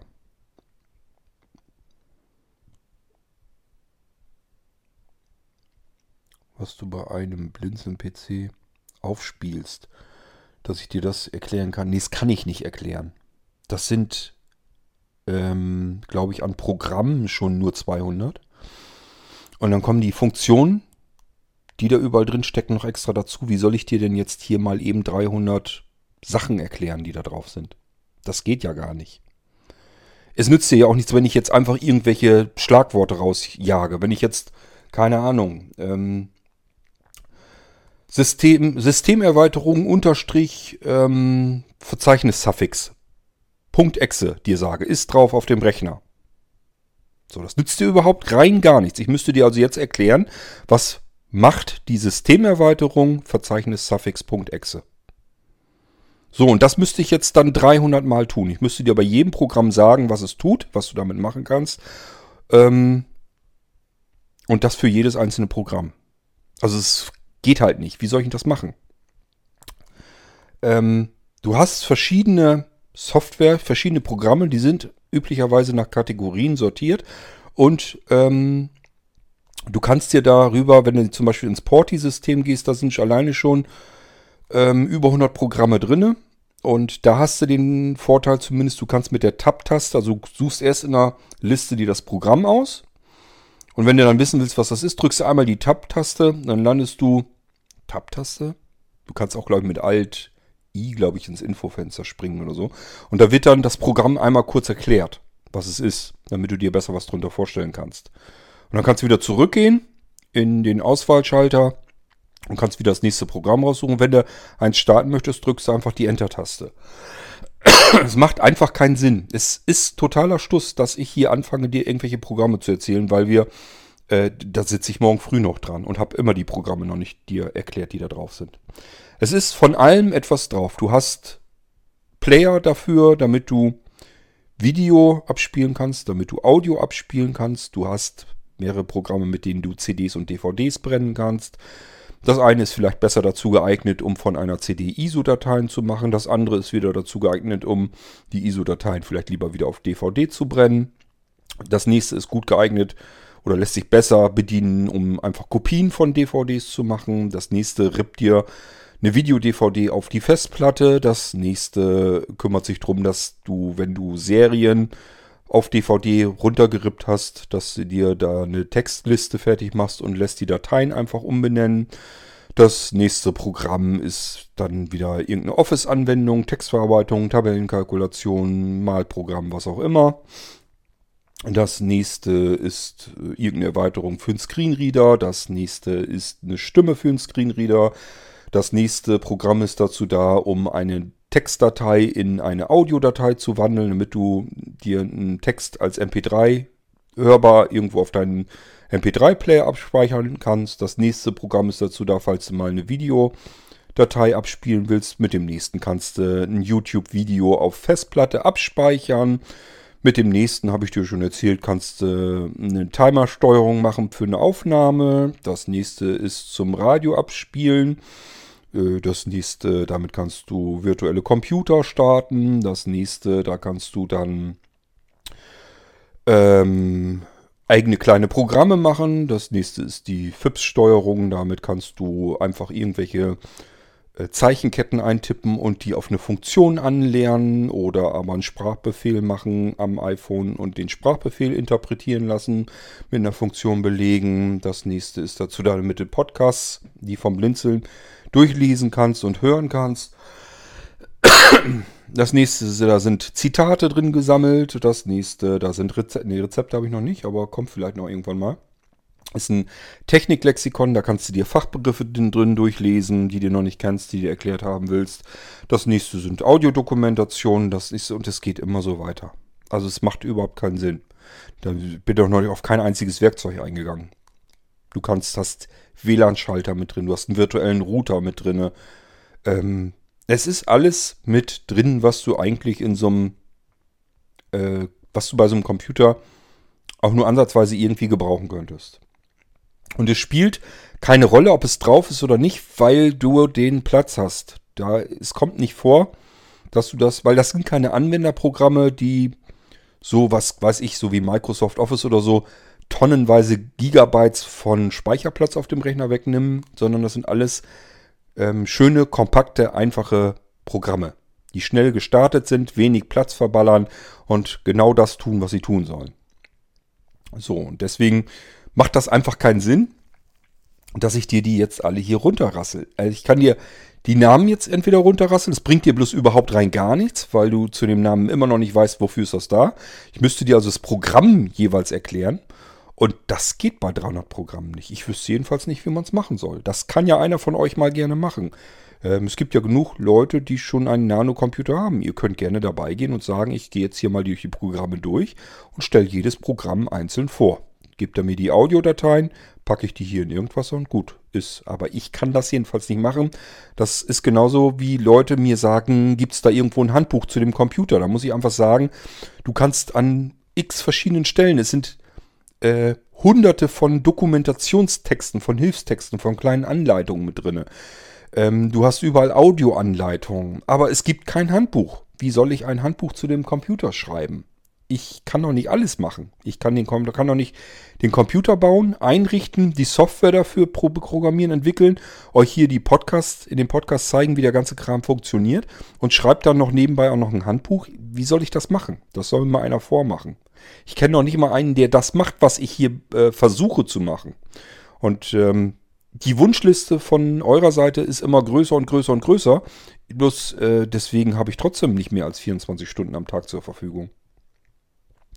Es gibt einfach Dinge, die kann ich nicht leisten. Ich meine eigentlich, dass ich mehr leiste als andere Händler jedenfalls. Aber ähm, ich sehe das immer so, dass ihr immer noch mehr und noch mehr und noch mehr haben möchtet. Es geht halt nicht. Ähm, ich kann mich nicht zerteilen. Ich, also, wenn ihr sowas machen möchtet, dass jemand sagt, ich habe Zeit dafür und ich guck mir einfach mal, ich guck mir einfach mal durch, was es so an Software auf den Blinzeln-Computern gibt und die stelle ich mal vor. Macht das, könnt ihr gerne machen, könnt ihr mich mit unterstützen und andere haben da auch was von.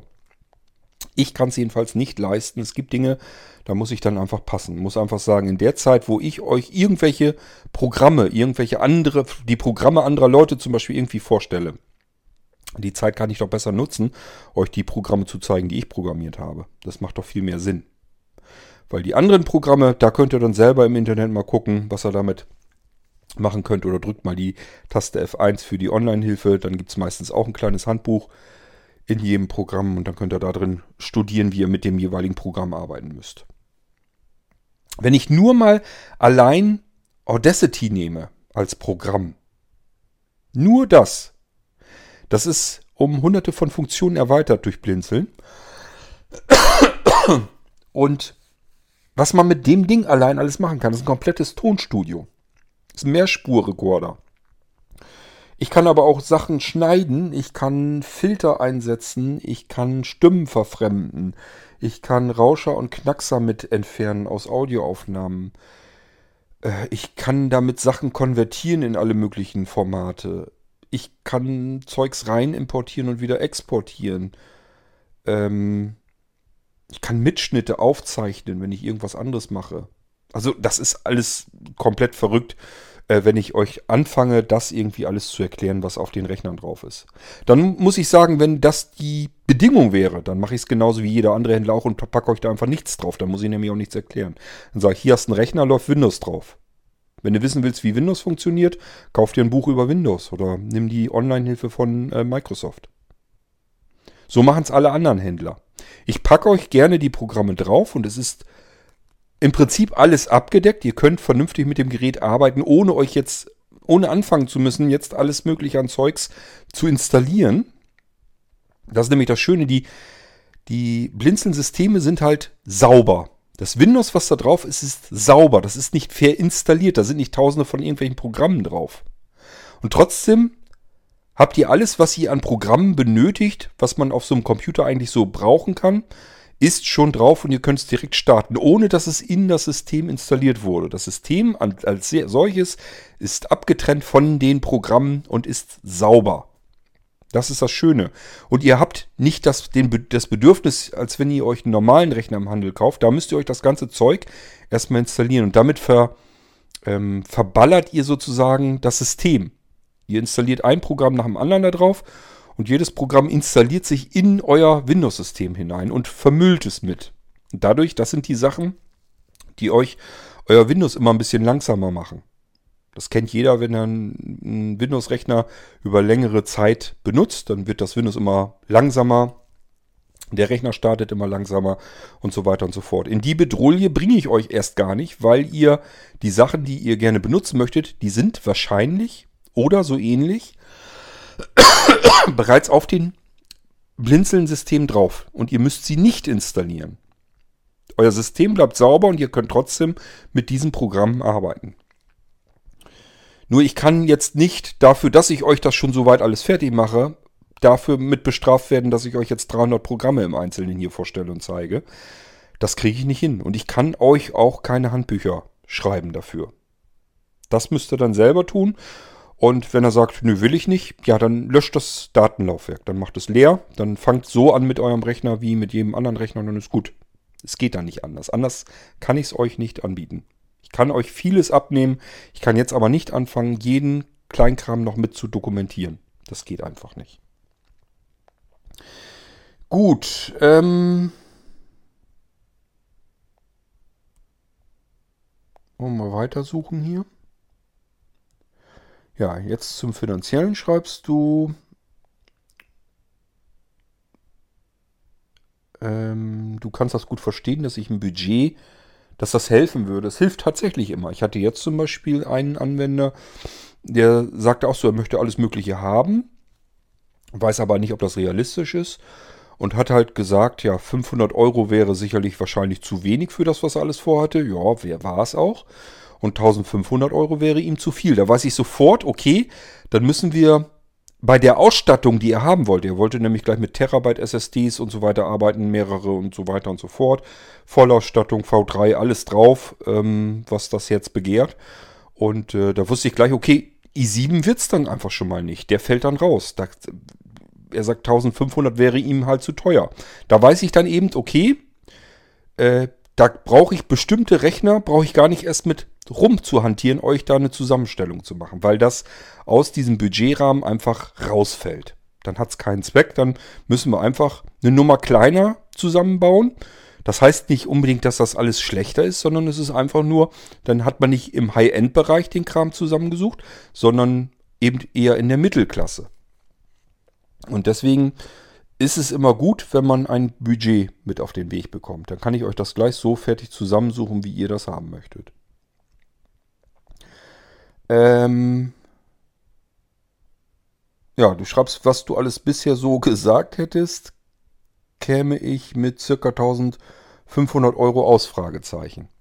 Ja, nicht mit der Ausstattung, so wie du sie haben willst. Also wenn du jetzt sagst, ich möchte einen Nano mit i5 in V3 Vollausstattung mit 16 GB Arbeitsspeicher mit zwei SSDs drinne, Terabyte, mit externer Molino-Festplatte, mit einem neuen Bildschirm, mit einer vernünftigen Tastatur, mit anständigen Lautsprechern, ähm, mit einem ordentlichen USB-Hub, mit einem zusätzlichen Kartenleser und, und, und, und. Dann wirst du mit den 1500 Euro nicht klarkommen. Also ich komme da nicht klar, weil ich dir den so nicht zusammenstellen kann. Ich kann dir den so nicht bauen. Weil 1500 Euro mit kompletten allem Zubehör, das ist halt nicht so viel Geld, wie es sich erstmal anhört. Normalerweise, wenn du jetzt nur den Rechner gemeint hättest, dann hätte ich gesagt, das kommt, kommt gut hin. Da kommen wir mit klar. Da kann ich dir den Nano bauen. Aber mit dem ganzen Zubehör, was du noch dazu haben möchtest, das geht eben nicht. Wenn du eine Quisi, Molino Quisi Festplatte haben möchtest mit ein oder zwei Terabyte, äh, bist du eben auch bei mehreren Hundertern schon, die da drin sind. Die musst du ja von den 1500 abziehen. Wenn du so einen kleinen Bildschirm haben willst, der in Leder eingebunden ist, den du eben aufklappen und hinstellen kannst, also diese Lederhülle dient dann gleichfalls als Aufsteller für den Monitor, für den Bildschirm, dass du das dann so in ins Bücherregal stellen kannst. Ja, das klingt alles immer ganz schön, kostet aber auch wieder mehrere hundert, die du von diesen 1500 Euro wieder abziehen musst. Wenn du eine anständige Tastatur haben willst, eine richtig gute, Metallgehäuse und so weiter, ähm, ist nicht, wer weiß wie teuer, kostet aber eben Geld. Wenn du die Lautsprecher so haben willst, wie ich sie dir jetzt vorgestellt habe, bist du auch wieder mehrere Hunderter los. Und so geht das in einer Tour weiter. Und dann bleiben halt bloß noch ein paar hundert Euro und dafür kann ich dir keinen Nano i5 mit 16 GB und zweimal 1 Terabyte SSDs bauen. Geht halt nicht. Deswegen ähm, müssen wir Abstriche machen. Entweder wir gehen beim Nano eine Station tiefer, das war was mit einem i3-Prozessor machen. Dann könnte es wieder eher hinkommen, dass wir damit arbeiten können. Aber das kann ich jetzt so über den Daumen gepeilt schlecht sagen. Das muss ich dann alles ausrechnen. Ich weiß nur, dass die Chancen nicht so hoch sind, wenn du das alles so haben willst, wie du das hier hast und alles vom Feinsten, dann werden wir mit den 1500 Euro nicht hinkommen. Da bin ich mir fast sicher. Gut, ist halt die Frage, sagst du dir, ich will das aber alles so haben, dann musst du dir halt überlegen, äh, ob du dann noch ein bisschen mehr Geld reinpumpen möchtest. Oder aber du sagst, ähm, nee, mehr Geld wollte ich aber nie ausgeben, dann ist es meine Aufgabe, dir das so hinzurechnen, dass wir eben uns weiter unten bedienen im Regal sozusagen und die Sachen dann wieder so zusammenstellen, dass du mit den 1500 Euro wieder klarkommst. Also gibt immer zwei Möglichkeiten. Entweder man sagt sich, ja gut, diese 1500 Euro, das habe ich mir nur so erstmal vorgestellt, einfach in den Raum geworfen, kann ich aber verstehen mit dem ganzen Zubehör, wenn man das alles in anständig haben will, dass sich das läppert und dass dann nicht mehr genug Geld für den Rechner übrig bleibt. Alles klar, dann müssen wir ein bisschen anders arbeiten. Ähm, oder aber äh, du sagst ja, ich habe aber nur die 1500 Euro, mehr will ich da nicht reinstecken. Ja, dann ist egal, dann gucken wir eben und sehen zu, dass wir das so hingerechnet bekommen, dass du in diesen 1500 Euro bist. Aber dann haben wir halt hier und da ein paar Abstriche. Dann kann es zum Beispiel sein, dass ich sage, dann lass uns bei der Platinen-SSD intern im Rechner nehmen wir eine kleine SSD, wo dann vielleicht nur das Hauptsystem drauf passt und dann nehmen wir die ähm, 2,5 Zoll SSD ein bisschen größer und sehen zu, dass da eben das Datenlaufwerk und ähm, noch ein weiteres V2-System drauf passt. Ähm, und bei der externen Platte müssen wir mal gucken, dass wir eben, wie gesagt, vielleicht auch eine Platte nehmen, die ich schon hier habe.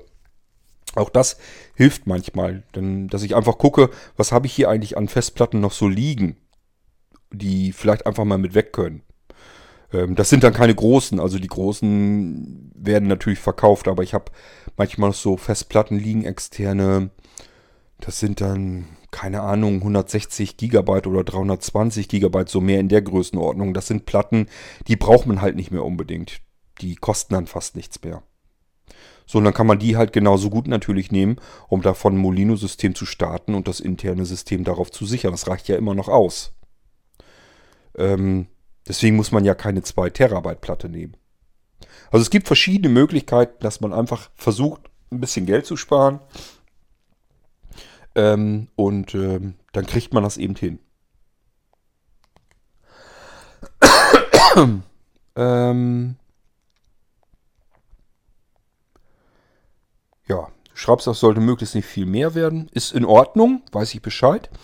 Ähm, dann muss ich bloß gucken, was wir dann nehmen. Also dann können wir können es dann so nicht in der Ausstattung so nehmen, wie du dir das jetzt vorstellst alles. Oder ich muss halt alles irgendwie eine Nummer billiger einkaufen. Dann nehmen wir halt nicht gute Lautsprecher, sondern normale Standardlautsprecher beispielsweise. Weil die dann eben nicht mehrere hundert Euro kosten, sondern eben im zweistelligen Euro-Bereich sind und schon hat man wieder ein bisschen Geld gespart. Genauso beim Bildschirm, dann nimmt man eben einen normalen Bildschirm und nicht so einen äh, kleinen Bildschirm, den man irgendwie wegpacken kann wo nur so ein kleines flaches Ding eben äh, ist. Äh, sondern eben einen ganz normalen, stinknormalen Standardbildschirm. Auch hier wieder ist es halt ein Unterschied, ob ich einen dreistelligen Eurobetrag habe oder einen zweistelligen Eurobetrag. Und da kann man sogar zum Beispiel beim Bildschirm gucken, kriege ich vielleicht ähm, einen Restposten oder sowas. Oder kriege ich äh, irgendwo einen Gebrauchten. Ich bin gerade überlegen, ob ich vielleicht sogar noch irgendwo einen Gebrauchten stehen habe. Manchmal habe ich gebrauchte Bildschirme mit Pixelfehlern hier. Braucht einen überhaupt nicht zu interessieren. Reicht für das, was man blindlings da drauf machen will, also dass man ab und zu sehende Hilfe hat, reicht das völlig aus. Dann hat man im bestimmten Bildschirmteil einfach so einzelne ähm, kleine Pink Pixel, die, die nicht mehr funktionieren in dem Bildschirm, die dann schwarz sind. Das stört eine sehende Person, die mit dem Bildschirm die ganze Zeit überarbeiten muss, würde einen das stören. Wenn man blindlings ist und braucht nur jemanden, der mal kurz drauf gucken kann auf den Rechner, reicht so ein Bildschirm vollkommen aus. Oder man lässt den Bildschirm ganz weg und du sagst eben, ich kann das ja auch per VNC auf meinem Smartphone laufen lassen. Dann brauchst du gar keinen Bildschirm. Können die Blinzensysteme von Haus aus, dass du den Bildschirm auf das Smartphone oder auf ein Tablet holst. Allerdings muss man dazu sagen, funktioniert natürlich nur so lange, wie der Rechner läuft. Wenn bei dem Rechner irgendwas ist und du sollst und dann soll sehende Hilfe gucken, dann läuft eben noch kein Betriebssystem. Somit läuft auch noch keine Software. Somit kann auch noch nichts übertragen werden zu deinem Smartphone. Ja, also gibt verschiedene Möglichkeiten ähm, vom Budget her äh, da zu bleiben, wo ihr hin wollt. Aber man muss dann eben anders rechnen und andere Teile einkaufen. Gut, ähm, und das war deine E-Mail, soweit wie ich das hier sehe. Ja, wir sind durch. Haben es geschafft. Gut. Okay, ähm, ja, also ich würde vorschlagen, mach das wie folgt. Mach eine Liste. Also diktier mir jetzt nicht wieder äh, so eine lange E-Mail, weil ich kann mir die Sachen da nicht alle einzeln raussuchen, sondern mach mir eine Liste und schreib einfach in diese Liste rein, was du benötigst. Und dann schreibst du mir unten drunter, was du maximal ausgeben möchtest für deine Auflistung. Und dann suche ich dir die Sachen zusammen. Ich glaube, dass das so am ehesten Sinn macht. Ähm, das kann passieren. Das habe ich auch schon gehabt. Ähm, dass ich beispielsweise die Sachen zusammenstelle und sage, hm, doof, wenn sie jetzt noch, keine Ahnung, 50 Euro mehr investieren würde, dann könnte ich an einer bestimmten Stelle noch etwas Besseres einbauen, was meiner Meinung nach Sinn ergeben würde. Das spreche ich dann mit dir ab. Willst du lieber 50 Euro mehr ausgeben, weil das des, deswegen und deswegen jetzt gerade mehr Sinn macht? Oder ist das eine maximale Budgetgrenze? Dann bleiben wir da drunter, dann geht es halt nicht, dann muss ich was anderes einbauen. Beispielsweise. Das kann man so hinkriegen. Ähm, es kommt genauso gut vor, dass ich sage, das habe ich jetzt gerade erst wieder gehabt, da hat mir jemand gesagt, ich habe eine Budgetgrenze von 1000 Euro und das Mädel hat mir auch alles erzählt, was sie da so haben will. Und dann habe ich gesagt, ja, habe ich zusammengestellt, kostet übrigens nur 850 Euro das ganze Paket. Hat sich natürlich ein Loch im Bauch gefreut, dass das so günstig ist, hat sie jetzt nicht mit gerechnet. Auch das, also es ist nicht so, dass ihr mir, eine, ihr müsst nicht Angst haben, dass ihr mir eine Budgetgrenze gebt und ich ähm, reiz das dann aus. Ich, ich bin hier nicht darauf angewiesen, dass ich jeden Euro mitnehme. Ich rechne das so aus, wie das hinkommt. Und wenn ihr mir zu viel Budget mit an die Hand gebt und habt mir aber eine Auflistung gegeben und mir gesagt, das und das und das und das will ich haben und ich kann euch das vernünftig einkaufen, bin trotzdem in einem vernünftigen Budget drinne, dann kann ich das euch so mitteilen und ihr könnt euch freuen, dass ihr eben ein bisschen Geld gespart habt, könnt ihr essen gehen oder in den nächsten Urlaub schon wieder mit reinstecken oder was weiß ich.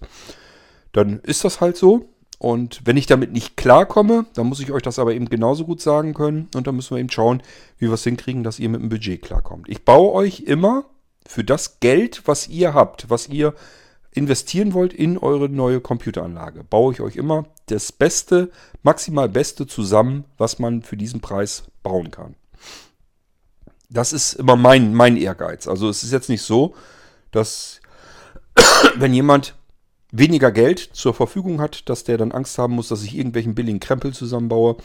Ich gehe lieber immer mit irgendwelchen Sachen runter, also beispielsweise, dass ich sage, es wird dann eben keine Terabyte SSD eingebaut, sondern wir bauen dann nur eine 512er und eine 256er ein.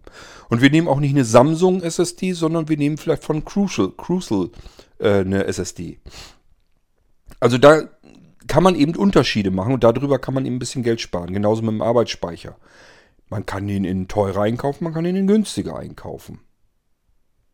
Und so geht das in einer Tour weiter und dann kann man insgesamt eben einsparen. Und ähm, am meisten bringt immer die Klasse des Rechners.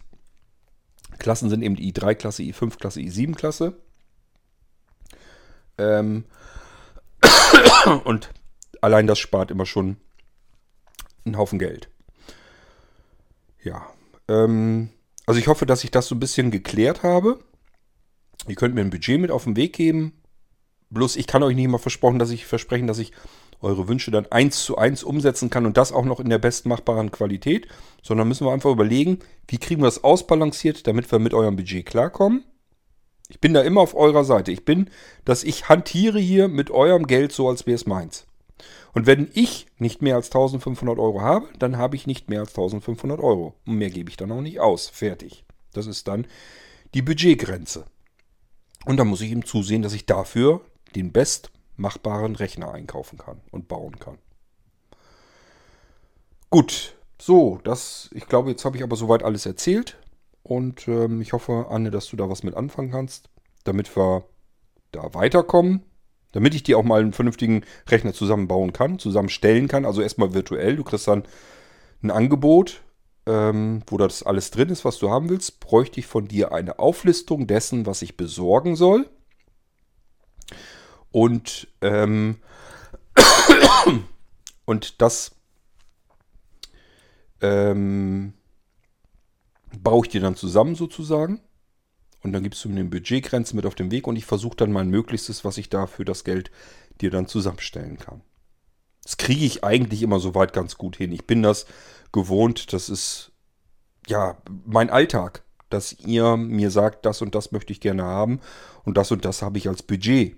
Das ist ganz normal. Also das ist für mich ganz normaler Alltag.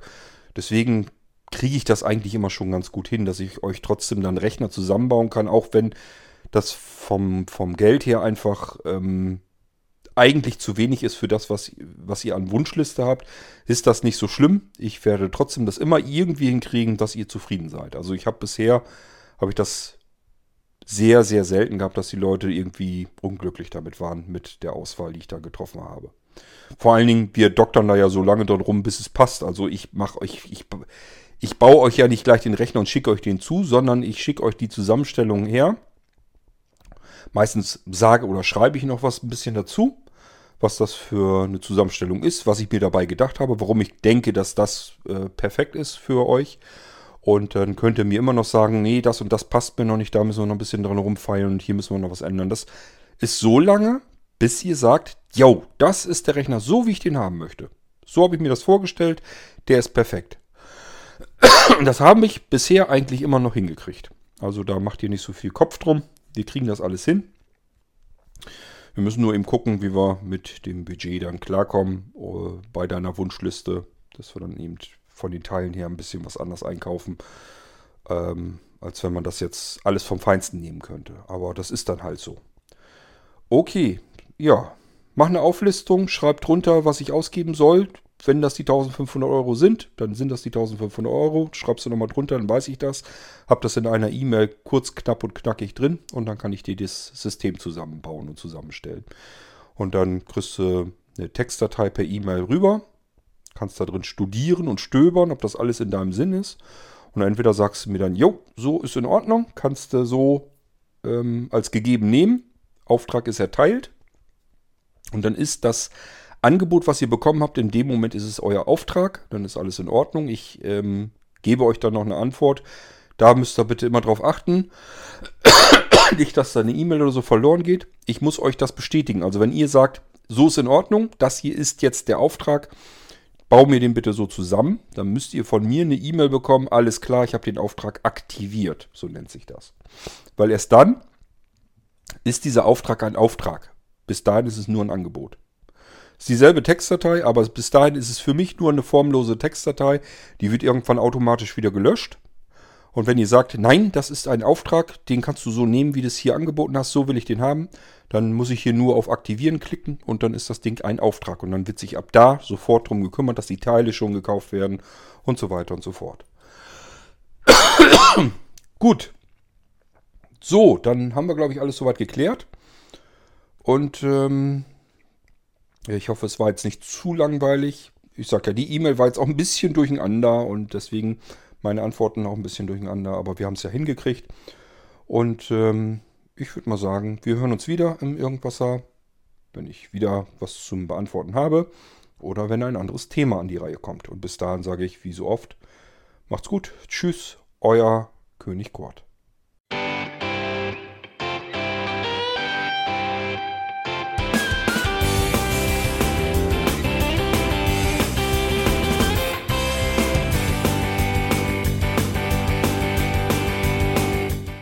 Das war Irgendwasser von Blinzeln. Wenn du uns kontaktieren möchtest, dann kannst du das gerne tun per E-Mail an podcast.blinzeln.org oder über unser Kontaktformular www.blinzeln.org. Blinzeln schreibt man in unserem Fall immer mit einem D in der Mitte. Wenn du möchtest, kannst du uns sehr gerne auch einen Audiobeitrag auf unseren Podcast Anrufbeantworter sprechen. Der hat in Deutschland die Telefonnummer 05165 439 461. Und wenn du uns aus dem Ausland anrufen möchtest, dann ersetze einfach die erste 0 gegen die 0049 für Deutschland. Wir bedanken uns für dein Interesse und freuen uns schon darauf, wenn du auch beim nächsten Mal wieder mit dabei bist.